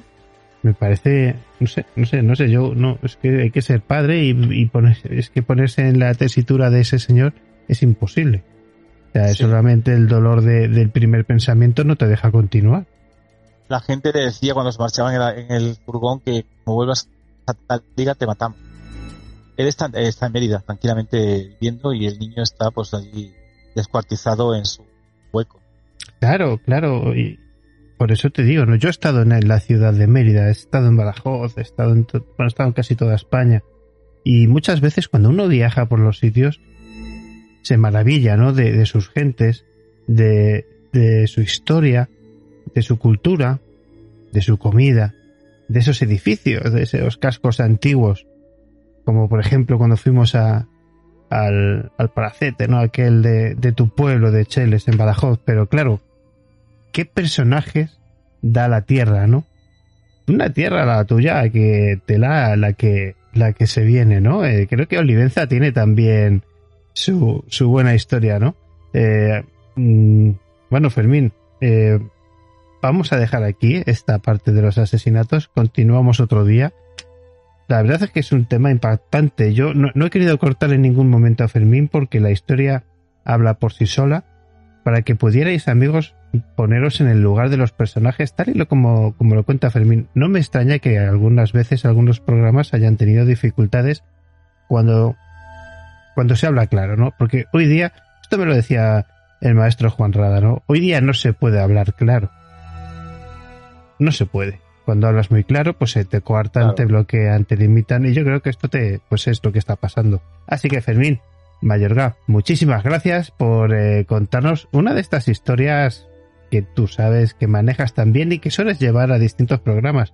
¿Te veremos pronto por la tele? Pues sí, muy prontito, muy prontito porque tienen que salir algún programa que otro que ya está grabado y ahora en septiembre comienza a grabar también otro programa más, para otra pieza más para, para Cuarto Milenio sobre precisamente un crimen que también hemos tocado aquí en tu programa, que es el de Luisa de Jesús, esta famosa mujer que trabajaba en una casa cuna y que asesinó a 30 bebés en Coimbra, Portugal. Acuérdate que la asesina de Coimbra, damos asesina en serie, eh, dimos aquí también ese tema en tu programa. Pero fíjate, el interior, ya va a terminar, ¿no? El interior del, del bar, eh, aquello parecía el escenario de una, de una película de terror, lógicamente. En las ventanas rotas, las puertas del cuarto de baño hechas añico por, por la bola de goma. Pero lo peor de todo era eh, la sangre derramada, ¿no? Por todos los rincones. Eh, el rastro de la misma por donde había paseado con la cabeza del, del pequeño. El cuerpo semidescuartizado estaba a la derecha de, de la segunda puerta apoyado en la máquina tragaperra la cabeza estaba prácticamente calcinada y abierta por el cráneo.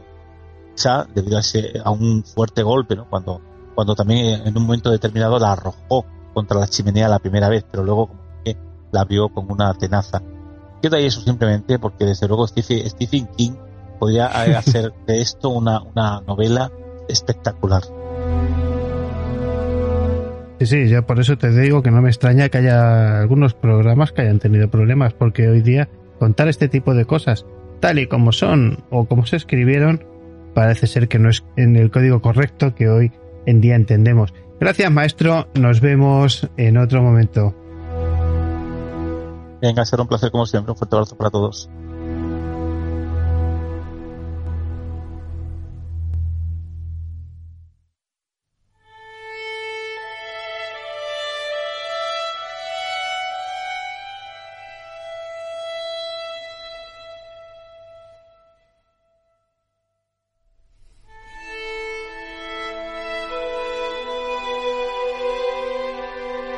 Sin duda, comprender la mente de un asesino ha sido una de las cosas que más ha preocupado a lo largo de la historia de los eh, profesionales. Uno de los enigmas más inquietantes para la psiquiatría o psicología. Pero ¿por qué causan tanta atracción? ¿Por qué generan admiración en personas que incluso tienen deseos de mantener relaciones sexuales está muy relacionado con la excitación lo hacen para buscar la fama o amansar a la bestia que tienen dentro.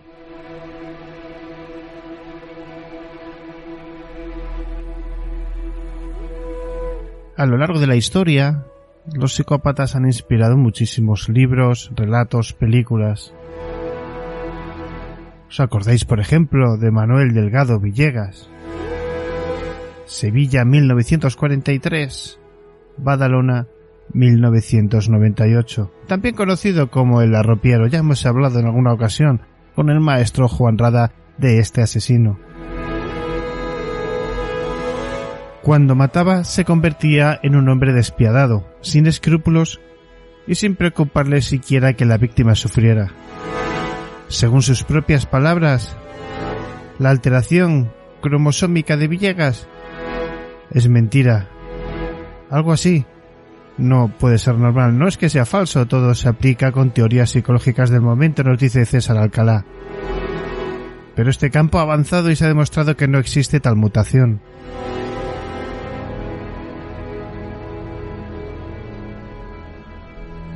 Nicolas Klaus, el asesino de París, más bien conocido como el vampiro de París.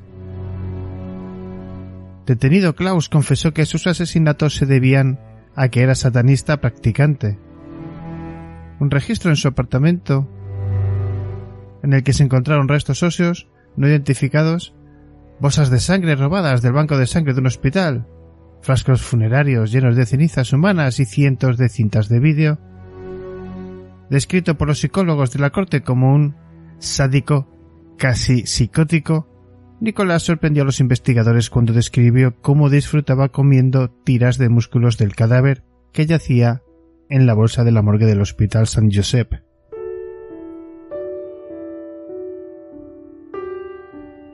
También describió cómo disfrutaba merodeando por los cementerios parisinos, excavando tumbas frescas y bebiendo sangre humana mezclada con cenizas humanas y proteína en polvo. Es debido a que a la falta de pruebas que lo relacionen con los otros delitos, Nicolás solo fue acusado de un cargo de asesinato premeditado y seis cargos de robos de tumbas. En mayo de 1997 el caníbal necrófilo impenitente fue declarado culpable de asesinato y condenado a 12 años de prisión.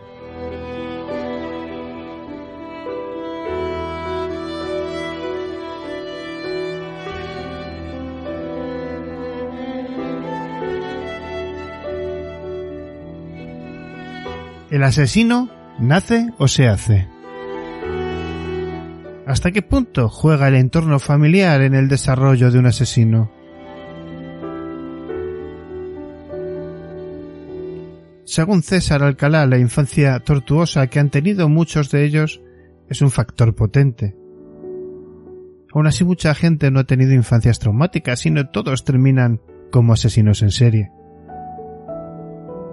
Quizá entre en juego una predisposición genética, ya que por su parte la psicóloga y forense Abigail Mora asevera que los ambientes poco favorables hacen que se multipliquen los trastornos mentales.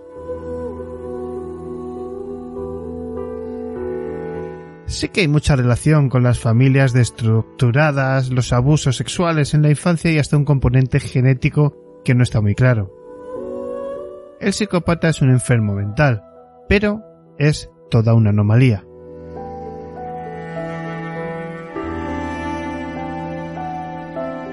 En una pequeña reflexión, Abigail reflexiona y dice que como en nuestra sociedad este tipo de temas generan mucha atracción en el público, estamos tan acostumbrados que no nos asustamos casi de nada.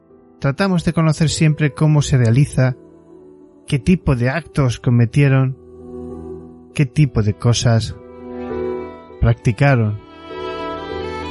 Cosas como la necrofilia, descuartizamientos, son cosas que despiertan mucho interés y morbo. Estamos acostumbrados a escuchar cosas tan terribles que ya no nos escandalizamos como deberíamos.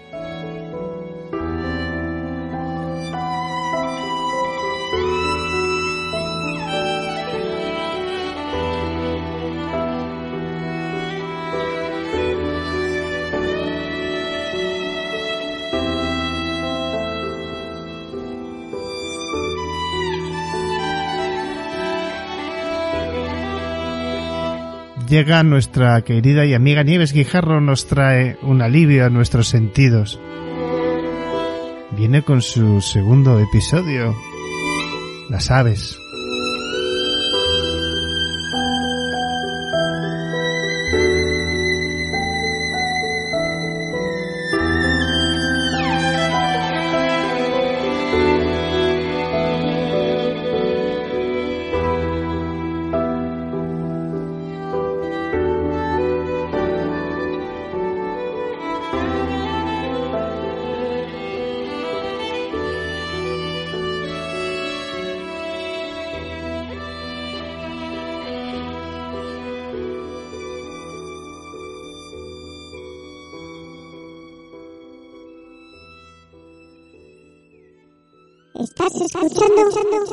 Escuchando Misterio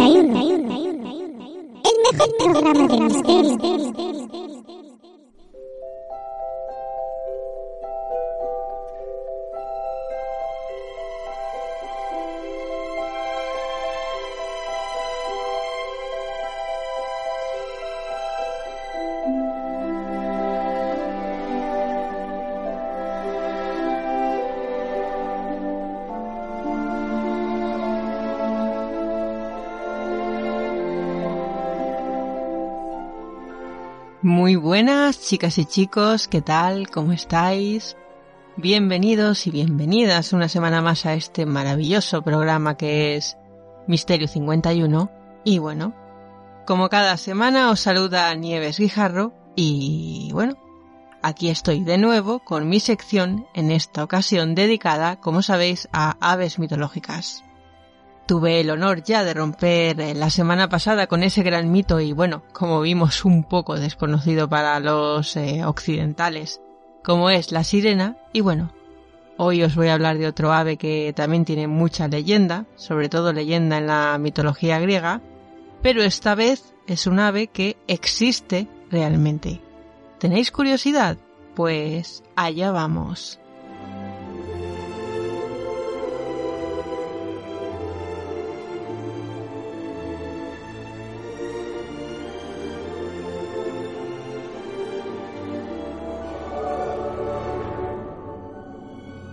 Este pájaro del que vamos a hablar y que es el cuervo, como veis un ave famosísima, tiene mucha leyenda, sobre todo mucha presencia literaria. Demos las gracias al buen hacer sobre todo del grande de Baltimore, Edgar Allan Poe, por esa maravillosa pieza recitada por tantas voces importantes como, como fue El Cuervo, recitada en idioma original y recitada también en su traducción. Hay muchas traducciones, mi favorita la de Cortázar, pero pero bueno, tenemos muchas traducciones y también maravillosas. No importa la traducción que más os guste o incluso leer el original, mejor leer el original, una obra maestra, como digo, a la que, bueno, le debemos la enfatización de ese mito como pájaro de Malagüero. Observar lo que digo enfatización porque esto viene de mucho antes y es de lo que vamos a, a hablar ahora. Decían en la antigua Grecia que el cuervo era un ave blanca. Nos narra Ovidio en las Metamorfosis una historia ya bastante icónica que es nada más y nada menos que la de Coronis o Corónida, hija del rey Fleigas de los Lápitas, y decían que la mujer más hermosa de toda Tesalia. Tanto fue así que el dios Apolo se fijó en ella e iniciaron una relación. Dicen que Apolo cortejó a Coronis o Corónide bajo la forma de un cisne y que de este amor Corónide quedó en estado. Cuentan que el dios se fue al oráculo de Delfos a resolver unos, unos asuntos personales, pero mientras tanto dicen que dejó al cuervo, recordemos, en aquel momento un ave blanca, como vigía de la joven. Pero he aquí que la joven no tuvo reparo alguno en serle infiel al dios durante su ausencia, y el elegido para tal caso fue el joven Isquis, un joven natural de Tesalia.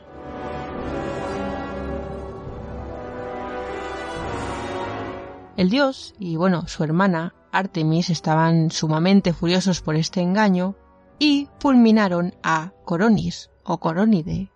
Eso sí, no sin antes ocuparse de rescatar al hijo del dios que, como sabemos, crecía en sus entrañas. el hijo que ella esperaba se conocería como Asclepio, que nos suena de algo, ¿verdad? El dios de la medicina, que más tarde sería educado por el famoso centauro Quirón. Al igual que de todas las leyendas mitológicas, existen varias versiones de, de esta leyenda.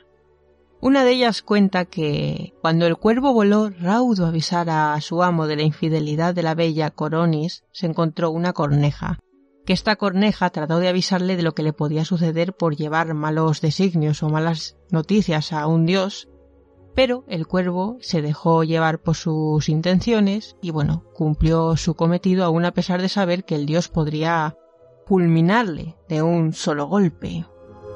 Cuenta también esta versión que cuando el dios se enteró de esta infidelidad se le cayó la corona de laurel y que, presa de la ira, cogió el arco y las flechas y disparó al corazón de la joven. Pero más tarde se arrepintió e intentó salvarla. Como hemos visto en la versión anterior dicen que bueno, que fulminaron a Coronis, pero salvaron al hijo que llevaba en su vientre. Dice esta versión que el dios se arrepintió y que ya estaba muerta, pero bueno, en aquel momento la depositó en la pira funeraria.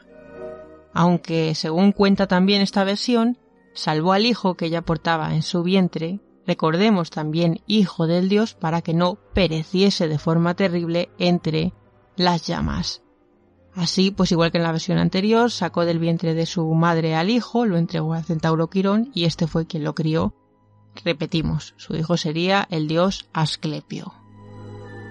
El cuervo, creyendo que había hecho una buena acción, pensó que, bueno, que se le retribuirían esos servicios. Sin embargo, y como dice esta versión, sucedió todo lo que la corneja le había avisado. El ave, que recordemos, según la mitología griega, era completamente blanca, fue convertida en negra y desde entonces el dios hizo que se la relacionase con los malos presagios.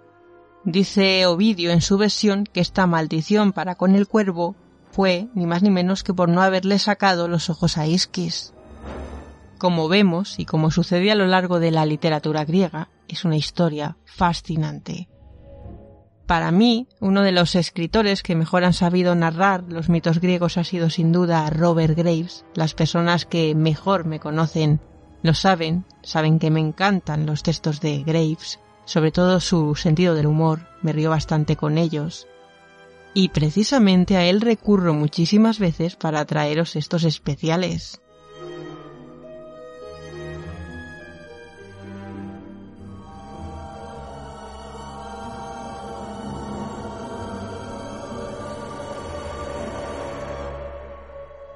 Hay algo en lo que los expertos se ponen bastante de acuerdo, y es en la relación entre el tiempo y el cuervo.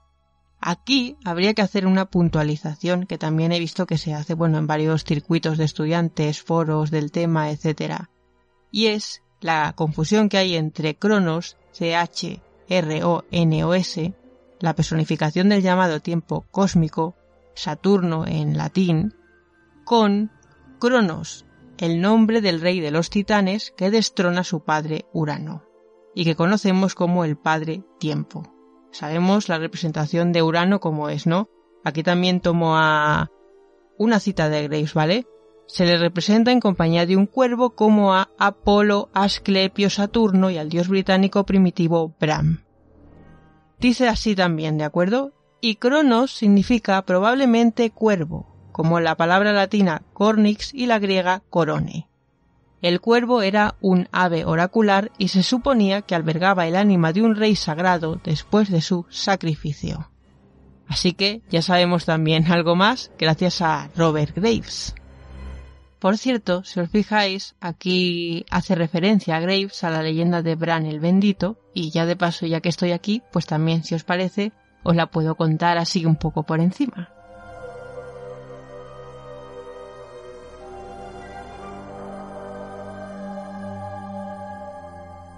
Dice esta leyenda que la cabeza del guerrero Bran está actualmente sepultada, Bran llamado el bendito, perdón, se encuentra sepultada en la llamada Colina Blanca, y que este sitio está en el lugar donde se levanta la famosa Torre de Londres, mirando en dirección a Europa continental.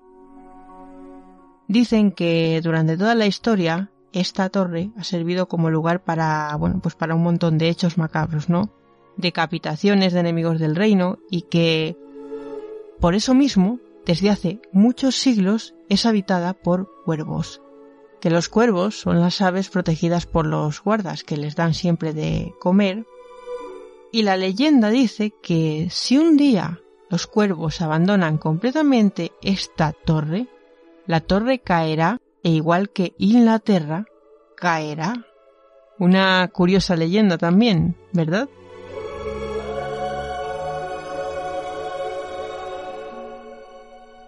Continuando con la visión del cuervo en la antigua Grecia, podemos aludir a dos clases de testimonios, llamémoslos así. Uno es el mitológico, como este que acabamos de tratar, y en otro tenemos el llamado juicio de Aristóteles. Tenemos también varios mitos griegos relacionados con los cuervos, como por ejemplo el mito de Eumelo. Eumelo fue un héroe de la isla de Kos que se transformó en cuervo debido a su impiedad y Clinis dicen que fue transformado en cuervo porque sacrificó un asno en Apolo contra la voluntad del dios. En este caso estamos hablando de, un castigo, una conversión por venganza. Tenemos también eh, otros testimonios, como por ejemplo el caso de Ificlo o Ificlos, un alto cargo, un jefe de los invasores dorios, que dicen terminó por completo con la dominación fenicia y que lo hizo averiguando que el príncipe Falanto de Yaliso seguía los dictámenes de un oráculo que le había asegurado que le mantendría en su posición mientras los cuervos fueran negros. Dicen que también sería así si los peces del estanque de la ciudadela no desaparecerían. Y Ficlo pintó cuervos blancos y también llenó el estanque de peces. Así fue como dicen que Falanto se rindió. También podemos irnos a la visión de Aristóteles si queremos. Dice Aristóteles que, bueno, según su morfología, ellos no tienen buche y sí esófago, que tienen unos apéndices intestinales en la parte inferior y que eh, mutan el color de su plumaje según él a blanco en invierno. También dice Aristóteles, hablando del comportamiento del cuervo, que es enemigo del Milano, porque le roba sus presas. Dice que también es muy amigo de la zorra. Aristóteles en su obra habla bastante del comportamiento de, los cuervos. Por ejemplo, explica que en unos espacios reducidos pueden vivir dos cuervos juntos debido a que tengan escasez de comida. También dice que cuando los polluelos tienen la capacidad de volar, el cuervo expulsa a sus propios polluelos del nido y luego también de su dominio. También dice que ellos suelen poner entre cuatro y cinco huevos al mismo tiempo, a la vez, y que parece que tienen un, nivel de comprensión entre ellos porque, bueno, eh, son capaces de hacer caso de las indicaciones que se dan entre ellos mismos. Como hemos visto, Aristóteles fue bastante adelantado para su tiempo y, bueno, esta obra denota un gran avance científico de su época. Sobre la visión en Roma, pues no os voy a hablar mucho por la razón de que anteriormente, si pasáis para atrás y recordáis todo lo que os he contado, ya os he mencionado algo primordial en la cultura romana, como fue la versión que hizo Ovidio en sus Metamorfosis del mito de, Coronis o Coronide, esta famosa historia del cuervo blanco que finalmente es convertido en cuervo negro y castigado por llevar malos augurios. Esa es la visión romana. Y bueno, debo decir que Ovidio se inspira bastante en la visión de Aristóteles. Aristóteles, que por cierto odiaba bastante al cuervo y al milano. Todos estos datos y otros más interesantes, si os gusta todo esto de la simbología y la mitología, nos los da González Grueso Fernando en la obra El cuervo y su simbología de la Biblioteca Virtual Miguel de Cervantes. Aquí podéis encontrar no solo todo lo que yo os he contado, sino que si también sois fans de de la mitología escandinava y otro tipo de culturas, pues podéis encontrar unas alusiones y unos datos bastante curiosos. Yo no sé a vosotros qué os parecerán los cuervos. A mí me parece una ave preciosa, la verdad, sobre todo un ave bastante estética a nivel iconográfico y, por supuesto, muy inteligente. La visión del cuervo en la mitología griega es una visión muy interesante, pero como bien sabemos, no es la única visión interesante acerca del significado de las aves o, su leyenda, porque tenemos también otros muchos ejemplos igualmente interesantes que podemos, podemos tratar aquí.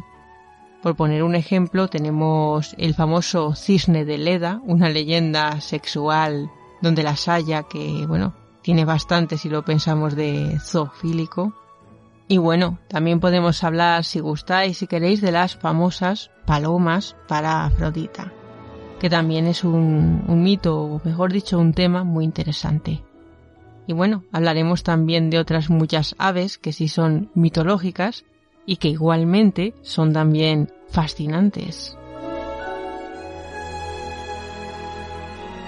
Y después de esta pequeña exposición, pequeñita, humilde, pero la verdad es que he pasado muy buen rato. Siempre lo paso con vosotros porque me encanta poder hablar, me encanta poder contaros estas cosas. Pero bueno, ha llegado mi momento y ahora es cuando debo ya marcharme. Y me marcho a preparar el programa de la semana que viene que espero os guste tanto como el de esta. Pero no me voy a ir sin antes recordaros que si os ha gustado esta sección, Podéis encontrarme en la página de Facebook Caosfera, en Twitter como Caosfera B y en las redes Boker y Mewe como Caosfera, entre paréntesis Nieves Guijarro. Y recordad que cada semana tenéis una nueva entrada cultural en www.caoscinelibrosfera.blogspot.com. Apuntad que no se os olvide. Y ahora ya sí, ya como os digo, ha sido todo un lujo poder estar hoy aquí con vosotros y espero que nos veamos la semana que viene.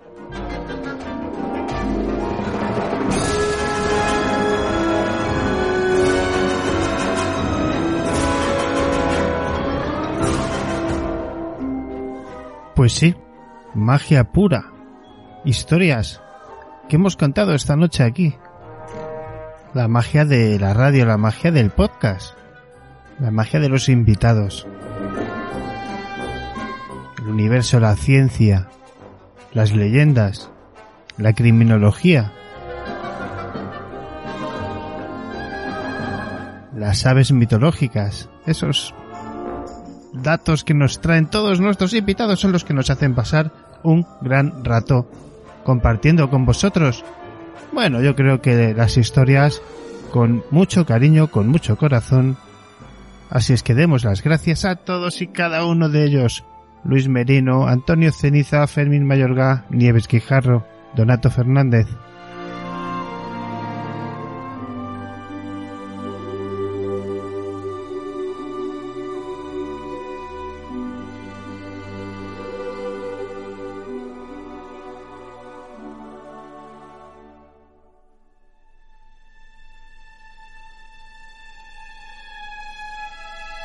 Cuando miramos a las estrellas conseguimos que nuestro espíritu se relaje, que viaje, que conecte. Y eso intentamos aquí todas las noches. Todos esos ratos que estamos con vosotros compartiendo estas historias.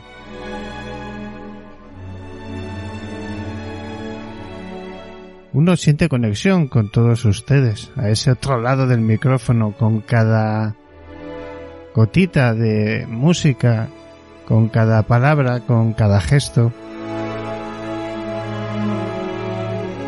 Nosotros vamos a ir terminando, nos vamos. Pronto regresaremos con más historias. Pero quiero terminar con la esperanza de aquel niño que sale una tarde noche y empieza a contemplar esa oscuridad cuando el día se va el atardecer comienza y da entrada al anochecer.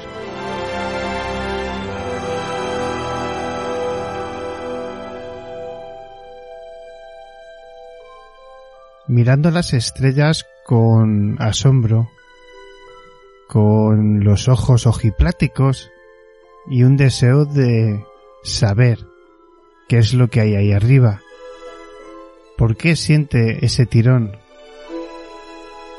¿Por qué se acelera su corazón cuando contempla esa maravilla que son las estrellas, los planetas?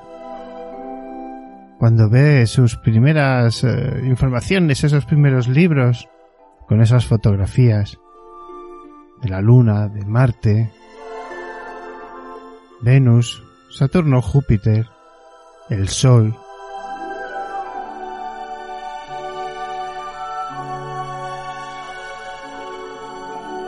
la magia de estar vivos. Al fin y al cabo creo que es algo que debemos aprovechar con toda nuestra fuerza, con toda nuestra energía, con todo nuestro buen hacer.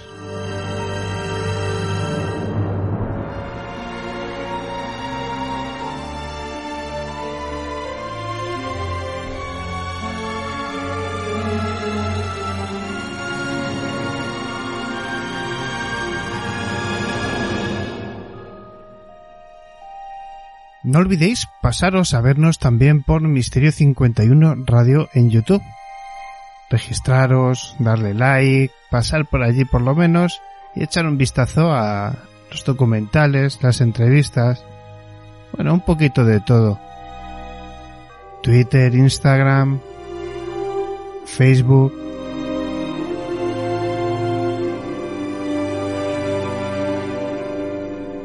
Ha sido todo un placer estar con ustedes. Nos vemos la semana que viene.